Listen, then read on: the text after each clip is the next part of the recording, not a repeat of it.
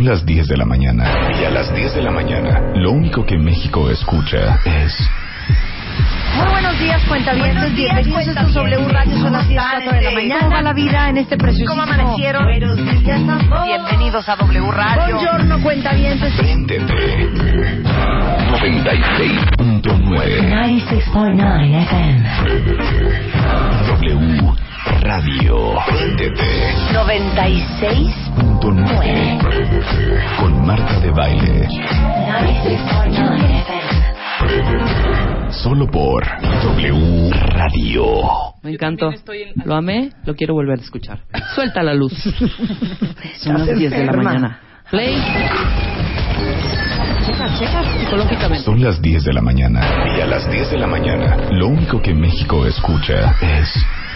¿Eh? Muy buenos días, cuentavientes. Buenos días, Bienvenidos a estos W Radio. Son las 10 4 de la mañana. ¿Cómo va la vida en este preciosísimo... ¿Cómo amanecieron? Ya estamos. Bienvenidos a W Radio. Buongiorno, cuentavientes. Préndete. 96.9 96.9 FM. W Radio. Préndete. 96.9 Con Marta de Baile. 96.9 FM.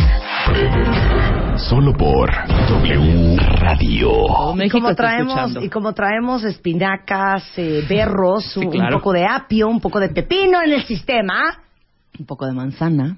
Manzana pues hay que verde. prenderse. Sí, Suéltala, claro. mi Willy. Así yo. ¡La amo! ¡Venga! Y súbele, Marta. Oigan esto. Lo amo, Yo también lo amo. lo amo. Ah, no les he contado un chisme, ahorita les cuento un chisme. Pero checa cómo está. Me los encontré echando.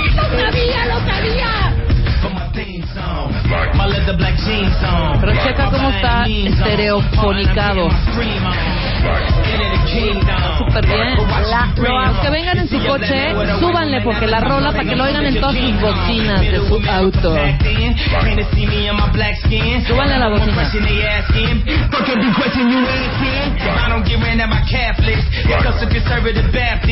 Claiming I'm overreacting like the black kids in Chirac, bitch. Four in the morning, and I'm zoning, they say I'm possessed. It's the omen, I keep it 300. Like the Romans, 300 bitches. Where the Trojans, baby, we living in the moment. I've been a menace for the longest, but I ain't finished. I'm devoted, and you know it, and you know it. So follow me up, cause this shit about to go. I'm doing 500, I'm out of Lo amo. ¿No aman esta canción? And it's no Black Skinhead de, de Kanye West. I would have been blacked out on your ass. Álbum Yeezus. Jesus.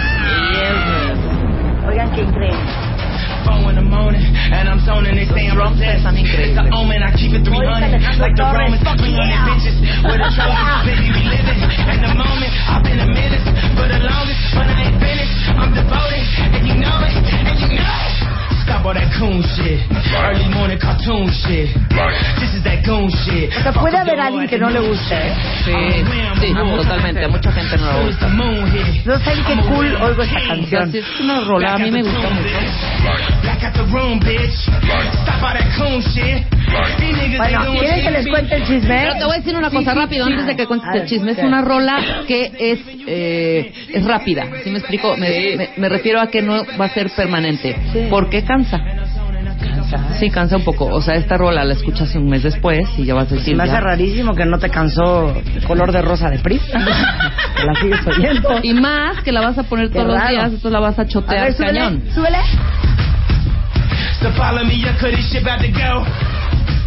Aparte, si vieran qué bonita la estoy bailando.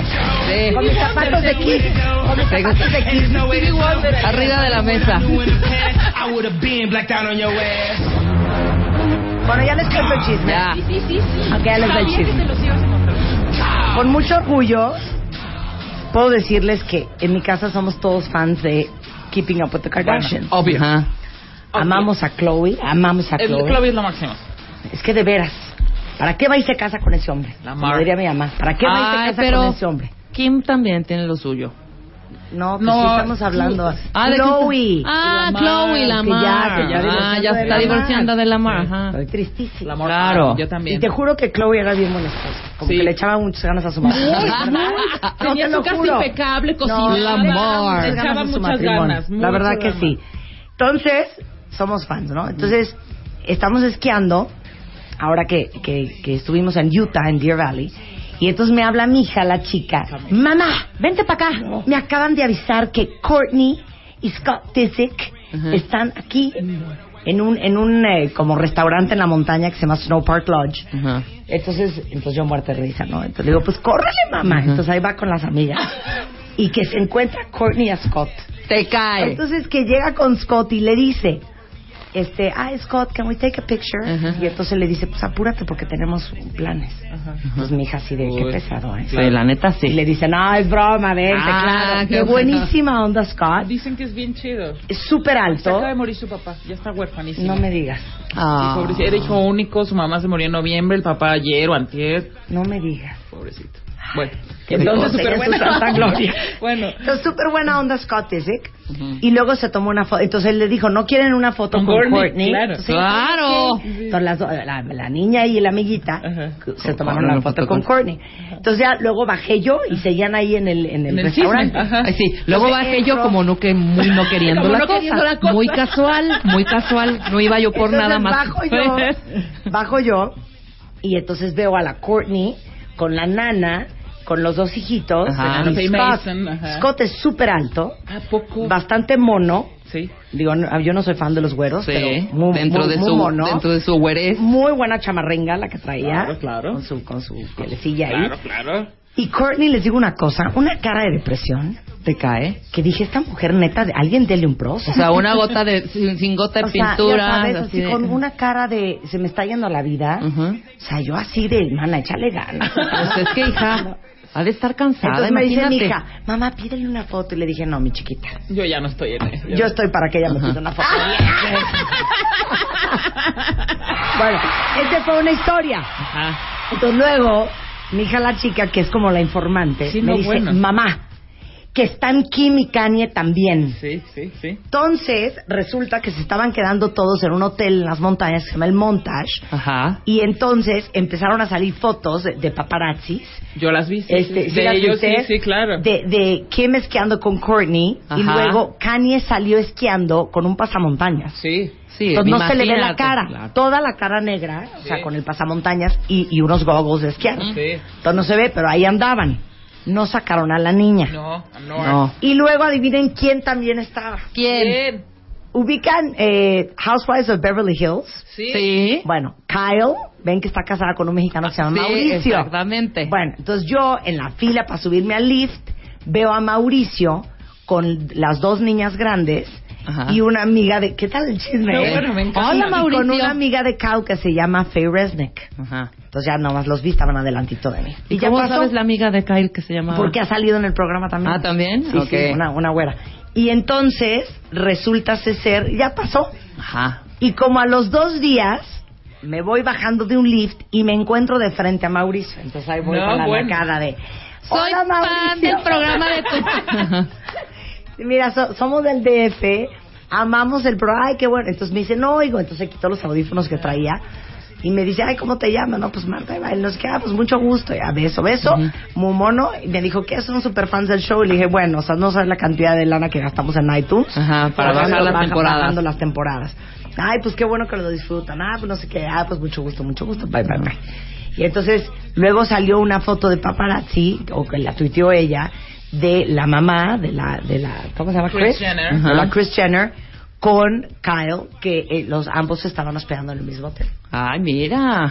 Todo ese chisme les cuento, hija. Harta Sabía farándula que se en lo Valley. Sabía. ¿Eh? Lo- es que yo estaba viendo, yo soy muy fan de las páginas de chismes y empecé a ver que estaban Kim y luego Courtney y dije, es el mismo lugar donde están. Ahora, seguro está Kanye, se- seguro está- No, seguro se los van a encontrar. Pero, pero las amiguitas de mi hija sí, sí encontraron en el hotel a, a Kim Kardashian ¿Y? y que le pidieron Pesadona. una foto y que pesadita, Sí. ¿eh? Pero Sí, se las, pesadita. se las tomaron. Sí, se las tomó. Ah, pero qué fregón. Y luego me dijeron que la vieron esquiando, que iba esquiando adelante de ella. Ajá. La hija de Leo Kurchenko, que también estaba en la escalera, le dijo a su papá, pa, tú estrellate contra ella y entonces yo me acerco a ayudarla a levantarse. Y aprovecho Y ahí. entonces ya nos hacemos amigas cañón y entonces ya me a mí pasa nada. Claro. Y entonces aquí iba este, esquiando adelante de ella y sí me dijo, no manches las nalgas de Kim Kardashian. Sí, o sea, impresionante. O sea, impresionante. Sí, o sea, pero impresionante es no padre. Sí, no, padre, no, no o sea, padre. una cosa... Sí, No. sí, una cosa Sí, de veras. ay, frondosa. Pues así los chistes. A ver, Sí pero búscate las fotos ¿no? de, de Kanye esquiando. Kanye West, pon Kanye, Kanye Kim, Deer Valley, Deer Valley, Deer Valley, ándale. Y ahorita se las mandamos. Bueno, pues ese es el chisme que me acordé que no les Muy había contado. bien, muy bien, muy bien. Aquí es- así el es como Mira, salió. Así es como salió. Ahí Es el Courtney. Kim y... y, Kanye. Ah, pues salió para que así. la para que la cuentavientada vean. y mira, ¿Cómo- estuvo el tiene unos chisme? como unos Ray-Ban, como los que yo tengo. Ujú. Pero con Kyle nunca platicaste. No. ¿Quién es Kyle? No, acá no la vi. La de, de La de Ah, las- ya, ya, una ya. de Ah, las sí, sí, sí, sí. mujeres Sí. estas. Sí. No, pero es que quiero enseñarte una foto que salió ayer o antier De. de las nalgas de Kim Kardashian. Ah, de yo con Kanye. no. ¿Esa no hay? No. ¿Esa no salió? No, esa no salía. A ver. Pero es que a mí sí me parece que es demasiado inyectado, ¿sabes? Pero, se- pero en el Pero no, programa yo- salió una cosa de que se hizo unos rayos X en las pompas y que no tenía Exactamente. pompas ficticias. Too Que es real. Too weird. O sea, es que no es normal. O sea, así estaba y así está hoy, no lo creo. Sí, no, es que está muy nalgona. Pues Muy. igual y el embarazo le ¿Qué cayó ahí de bulto. de las nalgas de Kim Kardashian? Sí, es que es too much. Ay, si Willy dice no, qué asco. Ah, Sí, cómo no. ¿Por qué no es Willy, una nalga como la de la otra, cómo se como la de J-Lo? Esta. Ajá. No es Sí. una nalga así. Sí. Y ve las de su amiga de al lado, son de globito de, Sí, de sí, payaso Bueno, de, igual las de esquina. globito. Pero de las de Kim ya hay que este investigación que son reales. Claro, Eso también puede estar truqueado. exactamente. Bueno, pues Muy, ay, total, es mira. el único chisme que les Ay, iba a no, contar. oigan. ¿Eh? ¿Qué dicen? ¿Qué? Se calman. ¿Qué dicen? ¿Qué? Que no puede ser que sean fans de esa familia disfuncional.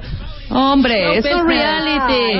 Ay? Y aparte es ficción. ¿Cómo, es- cómo es, más bien. ¿cómo es posible que se crean O hay que que, es real, hombre? que es que- real. y que es tan disfuncional. Exacto. Es un show y hay un guion. Por eso es un éxito, hombre. Exacto. Y Es que todas las- explica eso, porque todo el mundo cree que el reality es que nada más por prenden una cámara y lo Y siguen. te siguen, no. Tú que has hecho televisión, Rebeca, yo que- Yo que he explícanos. hecho el, el reality. Ajá. No, siembran las historias. Hay un guion, por eso salen tan, tan, tan bien. No es así de te voy a seguir y a ver qué pasa, porque qué aburrido. Imagínate Exacto. cuánto tirarías de video. No, bueno, ¿No? horas. Bueno, contigo, Marta, sí pasarían cosas interesantes de las, desde las 9 de la mañana hasta las 10 de la noche. Estaría muy padre. Pero entonces sí tienen guion. Claro, por supuesto. Y van armando todo el rollo. Hay algunas cosas que son sorpresas para que también, pero están, exacto, pero hay cómplices dentro Claro. de la misma familia. Entonces se empiezan a crear también los conflictos. Son creados y hay un guion. Por eso el éxito del show, ¿no? Y por eso eh, la, la O sea, sí dicen, no, y la virtud del, sí del dicen, productor. Entonces nos vamos a ir a Londres. Ajá. Entonces vamos a hacer que este Exactamente. Scott se le olvide el aniversario. Claro. Y entonces Exacto. a todo lo planean. Y obviamente no le digas a Kim, por ejemplo, exacto, ¿no? Claro. exacto. Y, o, ahorita que lleguen, no van a haber cuartos. Entonces se ponen de acuerdo con los del hotel. Hagan un escándalo, entonces estos como vienen súper cansados, Claro. entonces van a llegar, no, pues no, ¿cómo que? Eh, Ahí empieza todo el, pero sí está escrito todo. Esa es la habilidad del productor y del escritor, los, los escritores de los realities. Está escrito. Exacto, exacto. Pues así las cosas. Mira, Así Héctor cosas. dice, me encantan las nalgas de Kim, todas ellas. Varios sí y otros Pues dicen es que- no, que sí son mil por ciento postizas. Es que no es, no, no es normal. Pero bueno, pero al hombre le, le, le, le valdrá gorro si son o no postizas con tal Sí. que sean Ay, grandes. mismo que Les vale, Swatchis. sí, claro. sí. Les vale gorro. amigos así de, ay, me vale, están así Sean todas. postizas o no, órale. Les vale. Vengan a vale, tu reino. sí. Pues sí, Exactamente. totalmente. Oigan, bueno, Y pasando a otras cosas, Este, hoy ya empezó el reto, orden de ideas. el, el- el reto vegetariano 2014, ¿eh? Sí. Yo ya traigo mi shake, que de hecho hay muchas recetas de smoothies en Se las thebeautyeffect.com hemos estado retuiteando. para que de ahí bajen lo que vamos a estar comiendo durante el día. No solamente los platos de frutas, de verduras y de semillas, pero también que háganse unos smoothies Sí, ricos. claro, exactamente. Hoy el alegría. mío trae, como les dije ayer, berros y espinacas, semillas, manzana y frutos rojos. Todo ¿Hoy? eso traigo en este bote. Exactamente. Qué asco. ¿Qué dicen? Que dice que las nalgas de Kim se ven como un pañal ya popeado así, como colgadito de dos horas que ya lleva ahí. Qué asco. Qué asco. Es que ya es too much. Exactamente. Bueno, entonces el reto vegetariano empieza hoy. No sucumbamos, cuentavientes. Ya les puse anoche en Twitter que nos apoyamos aunque sea por esa vía cuando Sí, sientan claro. que van a A, a Que van a- a claudicar. a claudicar. Que van a give up. Y para los que no le quisieron entrar a comer pura comida cruda 45 días y cero proteína animal, el miércoles, o sea, mañana, viene Natalie Marcus de Ujú. Bienesta. Ayer hablé con ella en la noche y me dijo que trae unos detoxes perros Ajá. para todos los que no le entraron a la dieta vegetariana. Opción. Y trae un detox buenísimo que ve que es para los lunes. Ujú, ya o sea, para que nos acostumbremos a todos los lunes hacer eso. Hacer desintoxi- desintoxicarnos de, Del fin de semana. de- del fin de Está semana. padre. Oye, eso está fregoncísimo. Oye, y en otras noticias, hoy es cumpleaños de Juan Gabriel. Ay, felicidades al Divo de Ay, que Juárez. venga Juan Gabriel, ándale a este programa. Estaría increíble. ¿Cómo no? Qué bonito, mira nomás. Ven, Juan Gabriel, ven. De Kim Kardashian a Kanye a Juan Gabriel. ¿Cuántos nuestro. años cumplirá Juan Gabriel, de hecho? Creo que un 60, ¿no? Ay, ¿cómo más? Mm-mm. ¿60? 64. 64. Oye, te digo que más. ¿Y dónde vive? ¿En Ciudad Juárez? No. ¿Dónde vives, Juan Creo que Gabriel? vive en ¿Miami? Miami. En Miami. ¿Y habrá Miami. oportunidad de que venga? O sea, sí lo admiramos. Sí. ¿No? Dice Pepe Chávez, está buenísimo esto. No importa que sean postizas las nalgas de Kim Kardashian. We need cushion for the pushing.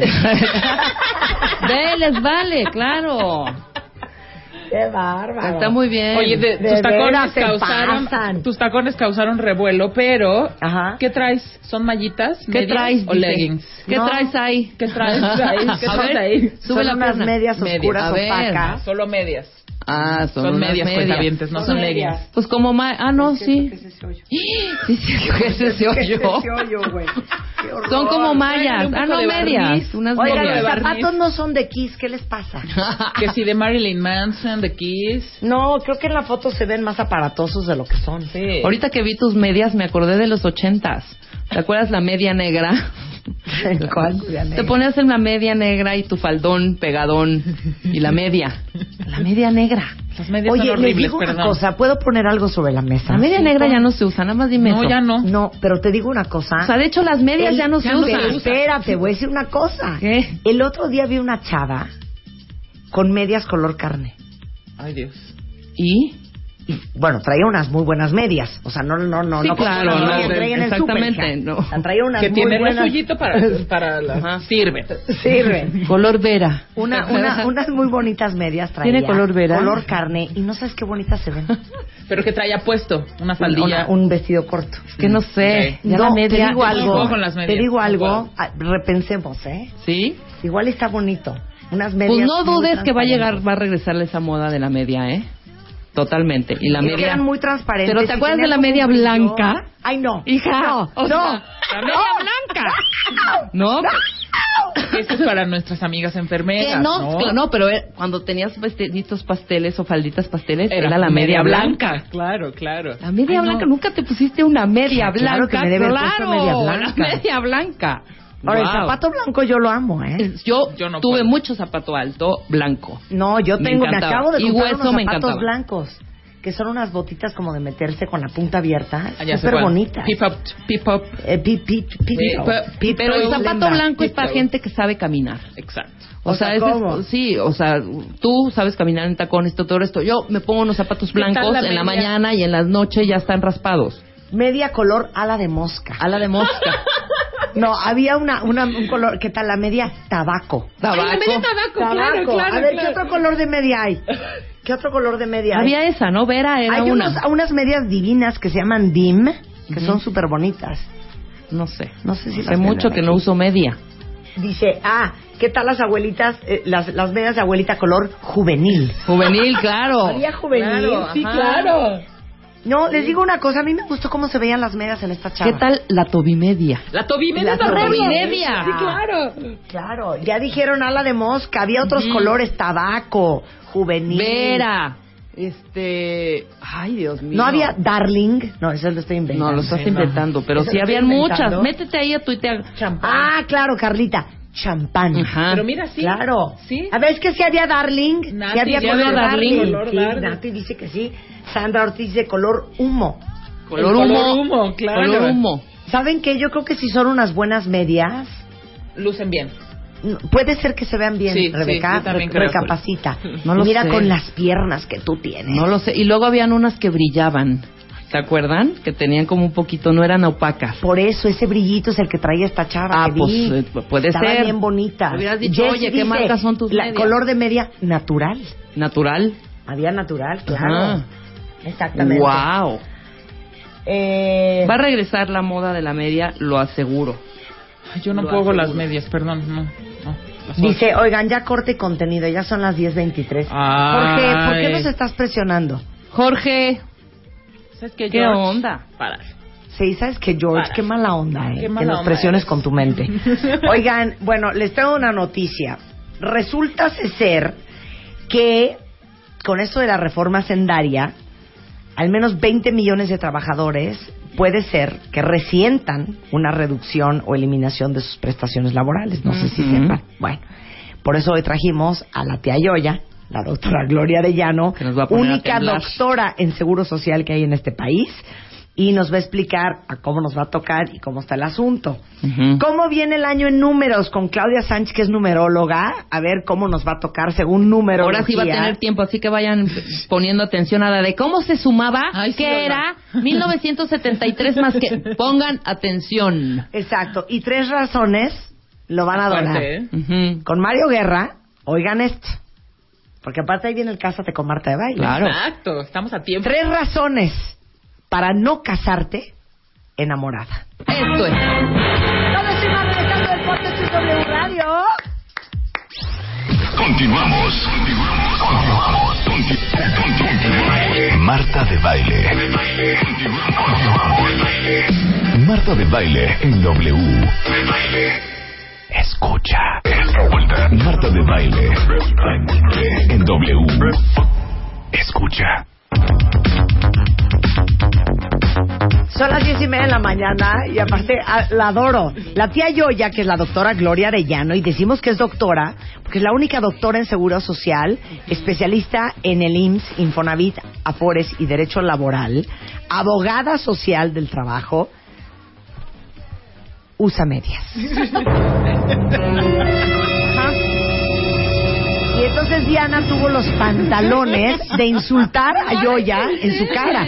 No, Dios, ¿sabes lo que le dije? Dile lo que le dijiste. Es que le dije que con todo el respeto que me merece, Ya, con que eso ya sabíamos que venía un insulto. el uso de las medias es como muy de su generación. O sea, chavas de mi edad es muy raro que anden con medias. Muy raro. Bronca entre No, Diana y la tía No, Yoya. tía, sabes que yo te quiero mucho. Pe- Pero sabes que siempre has usado medias. Siempre, por supuesto, por supuesto. Lo que pasa es que, Manu, yo soy abogada hace muchos, muchos años. Claro. Muchos Entonces- años, sí. Y en mi profesión, o sea, con los clientes, en los cursos, etcétera. juzgados. En los juzgados. O sea, Y más que se mueve en un ambiente más de hombres. Sí, sí, yo siempre lo lamento muchísimo, pero ahorita que escucho Pero sientes que usar medias- la media no te expone a uno. Chiquita. Voy a decir una. Una guarrez. Una guarrez. A ver. Qué bonitas piernas. ¿A qué hora abren? ¡Asquerosa! Imagínense a la tía Yoya formada en el Ministerio Público para cotejar sus documentos y de repente, ay, en esta cola sí me formó. Oh, oh. Ay, tanta carne y yo sin dientes. Y yo tengo que hablar de la reforma fiscal. Ya, ya, muchacha. Ya, de verdad, no hay forma, no hay manera. ¿Cómo creen? No. Ya, bueno, ya. Ok, no, y tiene buena pierna la tía Yoya, ¿eh? Sí, tengo buena No, pierna, nos aclaró pero- Nos dijo, ahorita. las tengo bien trabajadas, Sí, nos las tengo dijo. bien trabajadas.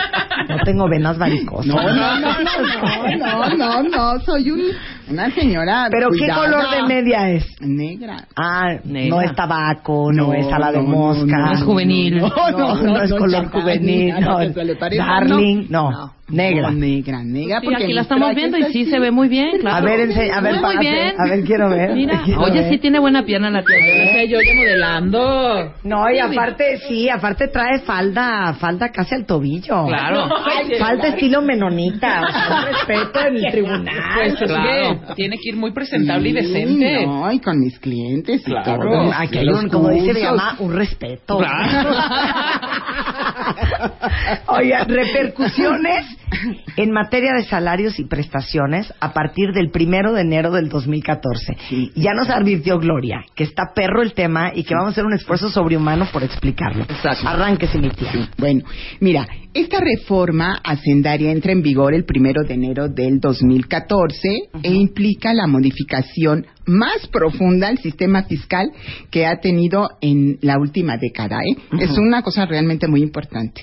Y, y vamos a hablar de las repercusiones a las áreas de recursos humanos, a los trabajadores y a los patrones. O sea, les compete a ustedes que A están todos. oyendo, ¿eh? Claro, Porque todos. torre en el sueldo. Empleados Todos. y patrones. Así a ti, patrones. a mí, a A Diana, a todos. Todos. Ok, es, a ver, ¿sí? explica. Y, y esta, esta reforma sendaria es eminentemente recaudatoria y va a extraer de la sociedad 180 mil millones de pesos adicionales al año pasado. Entonces es un tema realmente delicado O sea, se va a levantar lana que se va a que levantar. se va a levantar. Y que además, eh, en las últimas encuestas que se han establecido, han visto cómo en Estados Unidos la- el impuesto sobre la renta es mucho menor que el que va a pagar este, los mexicanos y, sin lugar a dudas, las prestaciones que obtienen en Estados Unidos son mucho mayores y mucho mejores que las Que que, las que tenemos tenemos nosotros, acá, ¿no? Entonces claro. aquí realmente es un tema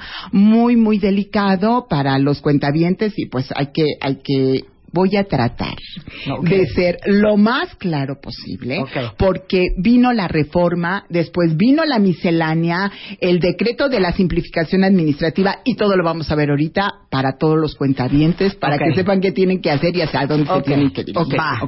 Entonces, el primer cambio y más delicado es que se limita la deducibilidad de los ingresos exentos. ¿Qué es eso? Los ingresos, hay, había ingresos que te- le dabas tú como patrón al trabajador y no pagaba impuestos el trabajador y tú los podías disminuir, exactamente, deducir. Hoy eso, que era el 100%, que es el caso del aguinaldo, que eran 30 días de salario mínimo, las primas vacacionales, que eran 15 días, la PTU, que eran 15 días de salario mínimo, primas dominicales, tiempo extra, prestaciones legales distintas. El fondo de ahorro si daba el 13% el patrón, el 13% el trabajador, y además, este, no excedía de 1.3 veces el salario mínimo derivado al año. Estos se, dedu- se el- estaban exentos De al, impuestos. de impuestos. No pagabas nada de impuestos por tus trabajadores al 100%. Ahora con la reforma ya no va a poder ser al 100%, la deducción es al 53%. Entonces, si yo le daba de aguinaldo, Sí, por decir, cinco mil pesos en diciembre a mi trabajador, sí, a mí no me costaba más que cinco mil pesos. Sí. Ahora me va a costar siete mil quinientos. Exactamente. Así es. Sí. Ay, me- Aunque tú recibas cinco mil, claro, Sí, claro. claro. Pero a ti, patrón, me va a Te costar. te va, te está costando. te va te va a contar- te va a costar 53% más. Entonces, aquí el, el gran tema es qué vas a hacer tú con todas estas prestaciones adicionales que tenías, por ejemplo, de previsión social, si las vas a seguir manteniendo o ya no las vas a mantener, porque lo único que va a hacer es encarecer tu, tu, tu nómina. laboral. Claro. Entonces, puede ser, cuentavientes, puede ser Tía Yoya, que este diciembre muchos patrones decidan ya no dar Así aguinaldo. es, así es. Digo, no aguinaldo, el aguinaldo como tal, porque es una prestación legal, no. O sea, eso sí son 15 días. Pero si tú dabas una prestación mayor, esa sí ya no la vas a querer dar. Sí, o sea, un, si un en bonito. 15 días le dábamos un mes o le Así dábamos es. 20 Ajá, días. exactamente. ya, los mínimos legales sí los tienes que Porque seguir dando. si yo el doy- resto, no. Pero y aunque yo del mínimo legal, voy a tener que pagar 53% sobre ese mínimo legal. Exactamente. Sí, así es, porque ya no va a estar exento. Eso es con el aguinaldo. ¿Qué otra prestación? Ahora, La nada otra- más, si yo recibo el aguinaldo, yo lo estoy recibiendo. Sí, Yo pago mis impuestos de eso que estoy yo recibiendo. Sí, ahí También. ya no hay O sea, ningún- eso ningún- también no es nada exento ni nada. Nada, ya nada, ya no vas a tener exento. Tenemos las primas vacacionales, que Ajá. son 15 días de salario mínimo, que estaba exento, ya no. Ya nada más el 53. PTU, 15 días de salario mínimo. ¿Qué es PTU? Participación de utilidades de los trabajadores. El, el excedente, pues vas a tener que pagar. Primas dominicales y tiempo extra, que era cinco veces el salario mínimo por cada semana. En el fondo de ahorro quedabas 13% del patrón, 13% del, del trabajador, pues ahora ya los fondos de ahorro, pues ya tampoco vas a, va, va a ser una prestación y sobre todo todo lo de previsión social se acabó. Ahora, otra gran, gra- está, está terrible, está súper y- y- fuerte. pero una cosa, como empleado, ya Sí. no puedes hacer nada. Pues si tu patrón no te quiere dar más allá de la ley, pues, Bueno, así es, así es. O sea, ah, ¿qué es lo que va a provocar esto? Pues cuentavientes, no hay de otra. Muchos van a tener que, pues, ser despedidos. Otros les van a quitar las prestaciones y otros que no tenían y que les habían prometido que en algún Sí. futuro lejano, pues ese futuro ya no va a llegar. No, eso es terrible lo que Ahora, pero, espantoso. pero a ver, dime una cosa. Por ejemplo, todos los que ahorita son empleados de confianza Sí. y que por ley suponen recibir todas estas cosas, Sí. seguramente muchas compañías te van a quitar tu, tu- tu Todo lo que tenían de más, sí. y te van a meter de freelance. Claro, sí, así. claro, claro, por supuesto que sí, por supuesto. Fija- fíjense qué absurdo que el- la propuesta era tener mayores trabajadores en el sector formal, pues ahora va, va a ser exactamente lo contrario, ¿no? Esto es delicadísimo. Ahora, otro segundo cambio, que también viene en la reforma hacendaria, que viene en la miscelánea y en el decreto de simplificación, son los comprobantes fiscales digitales por Internet. Y esto es todo un problemón. Estos compro- así tengas un trabajador que gana salario mínimo, le tienes que dar su recibo, pero ahora electrónico. Exacto, A ya no hay partir- papel. Ya no hay papel. Y esto es a partir de cuándo? A partir del primero de enero. Con la miscelánea cambió la fecha y ahora entras el primero de abril del 2014. Pero fíjense, con efectos retroactivos al primero de enero, y si tú el primero de abril no empiezas con tus comprobantes fiscales este, electrónicos, multas. Entonces hay que estar, O sea, o sea, los que de, de... Sí, sí, sí. Sí, o sea, lo que lo que está sucediendo ahorita es que a pesar de que la miscelánea te da la posibilidad de que hasta abril del 2014 puedas empezar con tus comprobantes y no a partir de enero, bueno, dos puntos importantísimos. Número uno, esto es retroactivo, o sea, inicias en abril, pero con Tienes que tenerlos desde- desde exactamente. enero. Y si el primero de abril no lo haces, entonces empiezan las multas desde el primero de enero. Pero entonces de manera electrónica le vas a mandar el recibo Sí, de su sueldo Sí. a tu trabajador. así es. Que tiene Y salario aunque mínimo. Lo implime- le implementes en tu compañía el primero de abril, Sí. tú tienes que haberle dado recibos ya el Así primero o el 15 de abril desde enero. Correcto. Los de enero, febrero, marzo y Así abril. es, así es. Ahora, el problema aquí es, ¿qué pasa si tus trabajadores son cuentavientes que no tienen un correo electrónico para eso? O sea, a lo mejor tienen Facebook y ya sabes todas las maravillas, pero, pero para, para recibir el correo de su recibo, bueno, pues entonces habrá que poner en tu empresa un portal para Exacto, que para que tengan todos sus recibos y los y los puedan utilizar. Sí, porque los bajas y los imprimes también. Así es. Pero a ver, esto lo está haciendo Hacienda para tener control Por supuesto. de los sueldos y los Por ingresos De que, de eh, todos no, estás checadísima. nosotros. Claro. O Checadísima. sea, olvídate ya, olvídate de la compradera de facturas, ya no hay manera. Así. Antes podías como que hacer un poquito de Sí. alivianar ahí en los en tus impuestos, ¿no? De préstame una, no sé Sí, qué. sí, Era sí. un. Ahora ya no hay manera. Estás Olvídalo. checadísima. Sí. Ahora, ¿qué pasa por otro lado?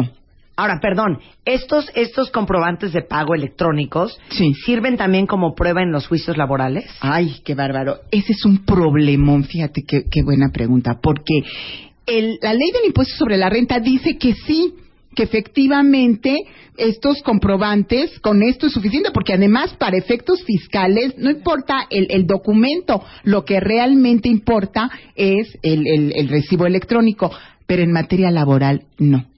O sea, lo que tienes que hacer, aparte de tener tu comprobante fiscal electrónico, sí necesitas imprimirlo y pedirle al trabajador que te lo firme. Claro. Porque quiero verte, espero que no, ¿verdad?, en la Junta de Conciliación y Arbitraje en esta situación tan delicada, porque el, el- la Junta va a decir, no, no, no, a mí el, el electrónico yo ni lo conozco. Demuéstrame que le pagaste al trabajador y que te firmó el recibo. Y la única forma de hacerlo es imprimiendo y obligando a la, a la gente de recursos humanos, a la gente de contabilidad a trabajar más. Por eso, pero de ida y vuelta. Porque igualmente, yo trabajador, si me encuentro en una situación en donde voy a demandar a la empresa donde Sí. trabajo, yo también necesito tener esos recibos electrónicos impresos y firmados por mi patrón para poder acreditar que yo trabajo para él. Claro, así es, pero Porque si están en el portal, no me, no me, no me valida el que sea el electrónico. Así es, pero, pero recuerda que en materia laboral el trabajador puede decir lo que quiera, la prueba la tiene el el patrón. Entonces, como tiene la prueba el patrón, es importante imprimirlos y que los firmen, porque si no lo hacen así, no va a haber No, aquí posibilidad. tienes que, sí, comprar tu compu, Pero es cierto. hay tener internet, claro, tener internet y contratar el servicio que están legalizados Sí. para que te entreguen los recibos Bueno, eh, y, como dice aquí Genoveva, o sea, hay gente que no tiene ni computadora, Gloria. Así es, así es. Y eso, pues, ¿qué, qué problema? Que y que se las arregle como pueda, porque el asunto aquí es que su recibo a partir del primero de enero todos absolutamente van a ser electrónicos y para efectos fiscales todo. Y el tema aquí es recaudación, ¿eh? O sea, ¿qué es lo que quiere el fisco? Que de principio sepa qué es las, lo que le estás dando al trabajador y cómo estás pagando los impuestos por esos salarios que estás dándole al desde el punto trabajador. de vista del patrón. Pero del Sí. otro lado, Hacienda lo que quiere saber es exactamente cuánta lana te estás metiendo. Ah, sí, claro. No, claro, no. Lo claro, que quiere claro. también es que tú, tu patrón, que te metes quién sabe cuántos miles y millones, pagues impuestos. Exacto. Claro. Esa es la idea También. también. También. Sí. Ok. Y punto las número- sanciones. Ahora, el otro punto es que estos eh, CFDI, que son los comprobantes fiscales digitales, pues tienen que contar con una serie de, de obligaciones y de requisitos que antes no tenían, como son los salarios base de cotización de los trabajadores, los totales de ingresos exentos, los grabados, la fecha de ingreso a la empresa. O sea, toda esta información lo quieren para fiscalizar la nómina de todos De los empresa. de la empresa. Okay. Ahora, em, para, porque al tener la obligación de estos FDI, estos FDIs tienen que ir además timbrados. Y esto lo que significa es un sello electrónico que le da eh, a el SAT para que los trabajadores puedan eh, saber cuáles son las prestaciones exentas y grabadas. Otro tema es que a partir del primero de julio del 2014, la contabilidad de todos los patrones chiquitos, medianos, grandes, tiene que ir en línea tienen que entrar a la página de internet para llevar esta contabilidad y va a haber una, un, un asunto que es delicadísimo que son las revisiones electrónicas. Las revisiones electrónicas en qué consisten? Antes llegaba el auditor o llegaba el visitador y te decía, a ver Marta, pues dame todos tus papeles, tus requerimientos, claro. necesito. Ahora ya no los necesita, pues ya los tiene, eh, Claro. ya llevaste tú tu contabilidad O sea, en todos línea. tus libros van a estar en línea. Así Claro, es, todos, entonces ya no lo necesita. Entonces lo que va a hacer en la revisión es decirte, me debes 200 millones de pesos porque no has pagado los impuestos. Exacto. Ya no, la revisión Consiste en enviarte una preliquidación. Y ahora serás tú la que tendrás que decirle, oye, pues no, mira, está mal por estas y estas razones y aquí están los documentos probatorios, pero de inicio es un terror fiscal. Claro, y les digo una cosa para todos los que están aquí preguntando, ¿y cómo nos va a afectar a las pymes? Oigan, es todos por parejo, ¿eh? sí, Ah, sí, sí, sí, sí. Pequeñas, medianas y grandes empresas van a tener que cambiar todo su sistema de contabilidad y estar ahora sí al tiro. Nada de que, híjole, espérate, voy a, ahorita declaro en ceros y luego en la, en la anual me Nos compro- pon- nos no, ponemos no, ahí al nada. No. nada. Ahora, este orden no es positivo de alguna manera porque estamos todos. Te digo una No, cosa, chale, te digo güey. una cosa, no sé qué, güey. pero también Pues vamos a decir la verdad. en orden todos, Esto era. Sodoma y Gomorra, ¿eh? Totalmente. Sí, sí, sí, sí, sí, hija. sí, es correcto, es correcto, pero a mí me parece que eh, eh, ya llegó al, al abuso, porque mira, este tema de, de que no puedas deducir el 100%. Eso sí. Oye, le Ahí pega al trabajador y le pega a- al, al patrón, porque evidentemente, ¿qué, qué es lo que vas a hacer tú como patrón cuando tienes prestaciones superiores y que les dabas y que era buenísimo? Pues ahora lo que vas a tener que tomar es la de- decisión de decir, a ver, las monetizo y te las quito, las liquido o, o- las vamos a, a grabar y entonces te va a subir la nómina terriblemente. Esto realmente no va a beneficiar ni al país ni a los trabajadores. Claro, claro, Porque claro. al final Pero no del de día, no, ¿de no de alguna forma esa, ese bono Es que- o ese es que- plus, sí. espérame, o ese bono o ese plus no era una mañita también de esta compañía. No, no. Porque yo puedo, yo puedo también darte, no sé, un 30% o un 20% más que no En voy a deducir. Exacto. Pero que a mí me va a beneficiar con Hacienda porque estoy ahí evadiendo esos impuestos. Pero no lo estás evadiendo, lo estás deduciendo. Es decir, a mí, yo como patrón digo, bueno, pues yo prefiero a lo mejor darte vales de despensa que te pueden que pueden ser de, de utilidad en lugar de darte esa cantidad en efectivo porque me beneficia a mí y te beneficia a ti ahí no hay yo no veo ninguna posibilidad de, de abuso por parte de la empresa No, y te voy a decir una cosa, con esto, o sea, no hay reserva que alcance. Ah, no, Así es. no hay Porque las compañías grandes que tienen grandes reservas también tienen grandes nóminas. Sí, claro. Así es. Y las compañías chiquititas con y reservas chiquititas o sin reserva, Claro. ¿cómo le van a hacer? No, hombre, ¿cu- ¿cuál ahorro? ¿Cuál ahorro? Ahora, e- ese tema, por Ahora, ejemplo, del fondo de, lo- ahorro, A ver, no, pero ahorita hablamos del fondo de ahorro, pero dijiste los vales de despensa. sí, ¿Van a ser vales de despensa? van a ser vales de despensa, pero ya no pueden ser más que vía electrónicos. A fuerza, o sea, ahorita ya todo el esquema tiene que ser electrónico, entonces ya, Entonces van ya a ser no hay- monederos electrónicos. Así es, tienen que ser monederos. Y, pues nada más, en este Ah, esquema solamente es vales de, de despensa. despensa. Ahora vamos a la- al fondo de ahorro. Ah, bueno, en el tema del fondo de ahorro, que sí era un tema que a, la- a los trabajadores les interesaba, bueno, teníamos un 13% y un 13% que daba el patrón y que daba el trabajador. Ahora, ese esquema, pues ya no va a ser deducible, ya no va a haber fondo de ahorro. Claro. Y ese, ese sí era indiscutiblemente un beneficio para el trabajador, que ya no lo, ya no lo va a tener. Ahora, eh, hay algunos, en, en este asunto vamos a tener una complicación muy importante porque el que no tenga su nómina perfecta, ya no la puede hacer deducible.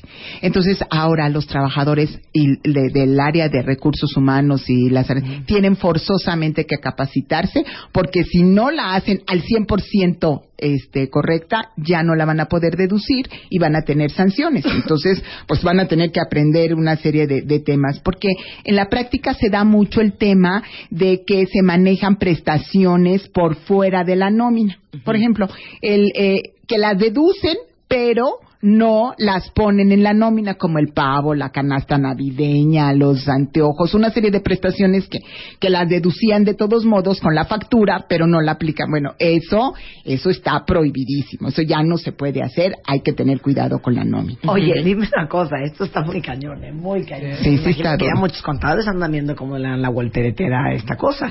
Pero mi pregunta es la siguiente. Para todos los que son freelanceros Sí. o prestadores de servicios, ¿cómo les afecta esto? Bueno, para todos los que son eh, de freelance, ellos realmente no quedan afectados porque nunca han tenido ninguna prestaciones, ya van a estar muy contentos con los Ahora otros. sí que como dices, dicen- you don't miss what you don't know. A mí en mi vida me han dado un aguinaldo, miren, a mí ni me va ni me viene. Así es, así es efectivamente. No les, no, no hay Ahora, ninguna, ninguna diferencia. Dice Damaris, ¿esto aplica igual para los trabajadores del gobierno? No. preocupadísimos. Todos los, por los, por los del esquema de gobierno, no. Esto solo aplica para el sector privado. Sí, los de, porque, ¿por qué están tan preocupados los del gobierno? Porque los del gobierno, su salario es muy pequeño, donde realmente influye eh, son las prestaciones. Sí, por claro. eso, si les, a- a- si ellos Ya dicen, valió. espérame tantito, porque si me van a quitar las prestaciones, yo ya voy buscando No, ya, trabajo sí, claro. donde sea. Ya van claro, incluidas sí, ahí. sí, sí, sí. Para ellos ese es un, un factor muy importante. Ahora, los ISRs, los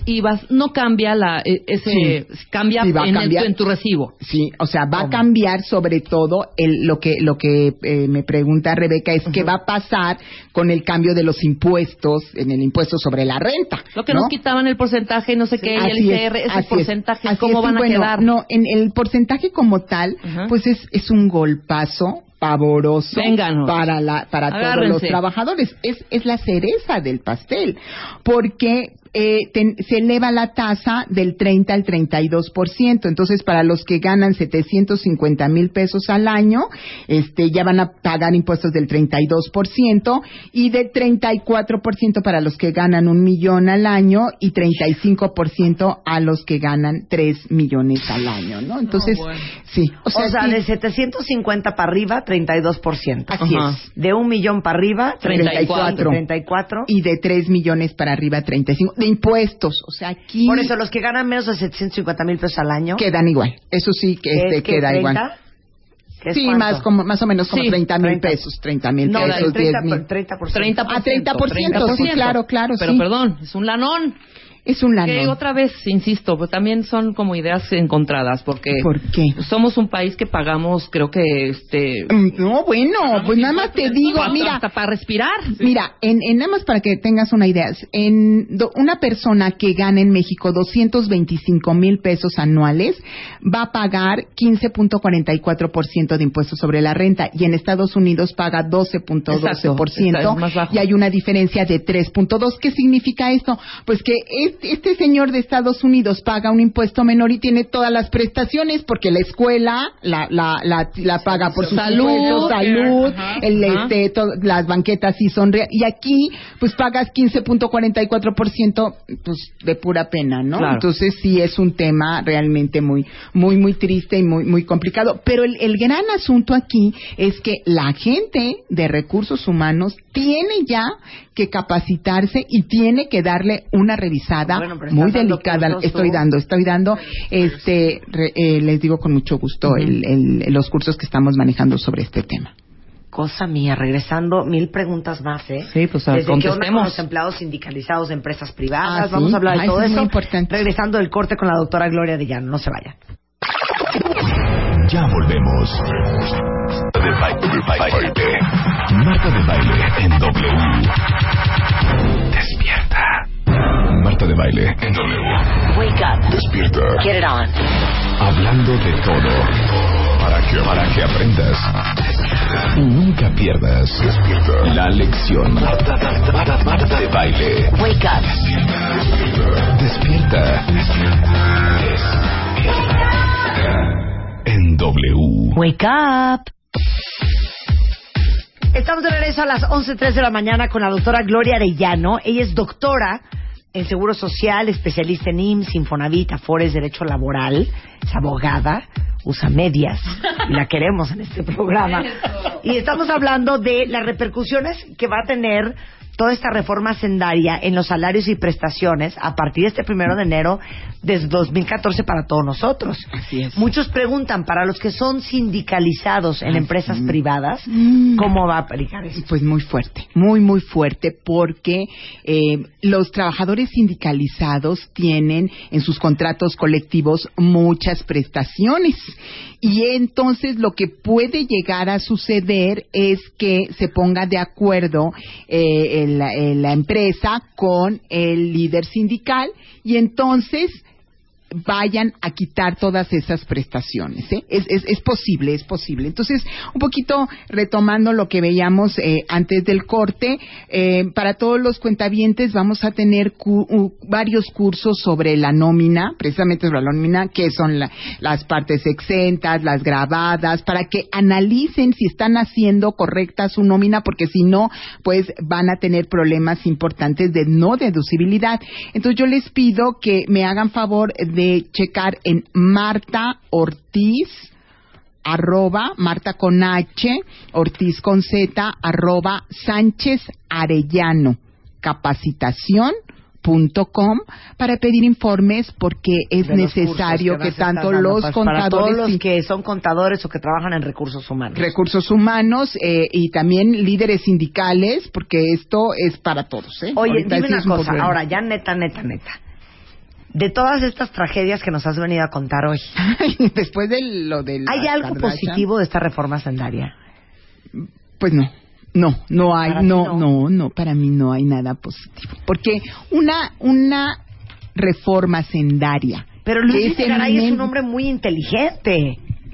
Pues sí, claro, si yo estuviera en el sector eh, público y, y, pues, estuviera en el SAT, pues te vendría a decir que esto es la quinta esencia, pues porque va a ser recaudatoria. 180 mil millones de las áreas de recursos humanos de las empresas, ¿te parece una recaudación pequeña? Pues No, por bueno, supuesto que no. Si el tema fuera y, y porque mucho, se escucha en, en muchos foros el siguiente comentario. Bueno, pues la, la reforma recaudatoria está muy delicada y muy fuerte y va a afectar a patrones y a trabajadores, pero nos vamos a encargar de ver que se utilice para, para fines adecuados.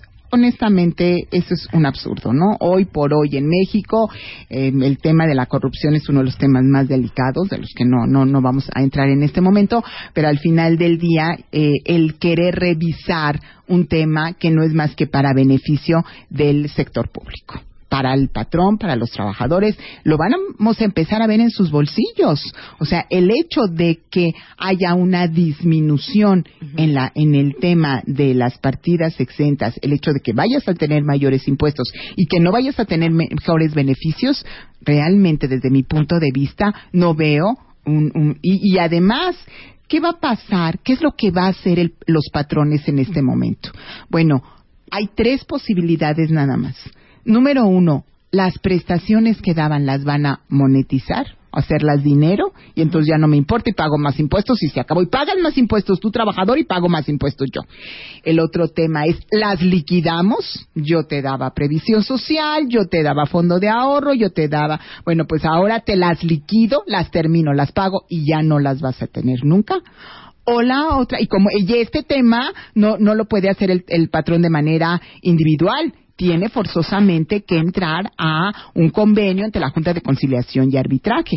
El otro Para tema... quitar toda esta parte del seguro social. ¿Perdón? Para quitar, pero no, no Sí, es, no, es por ley. Ajá, pero no es por ley. ley. no es por ley, no puede yo, yo llegar. Sí, claro, no O sea, puede. ley, no puedo. Claro. claro. básicamente te van a decir, o accedes a que te quite todo esto y te recontrate Ajá. como un freelance o como Claro, un prestador de servicios, exactamente. o sabes que te voy a tener que liquidar y Claro, pierdes claro, tu claro. trabajo. Así es. Así Claro. es. Escoge. Que muchas Pues compañías ya lo han escoge. ya lo han hecho desde hace mucho tiempo, no es de ahorita, que cambian esta modalidad de a todos los que eran de confianza se le- eh, les ¿cómo se Los dice? liquidaron. Los remiden liquidan, su sí, sí, su es contrato correcto. y los pasan a- al sistema de, de Así freelanceo, es. ¿no? O Pero de- lo, lo vamos a empezar a ver mucho actualmente, porque el tema ahora es el pretexto. claro.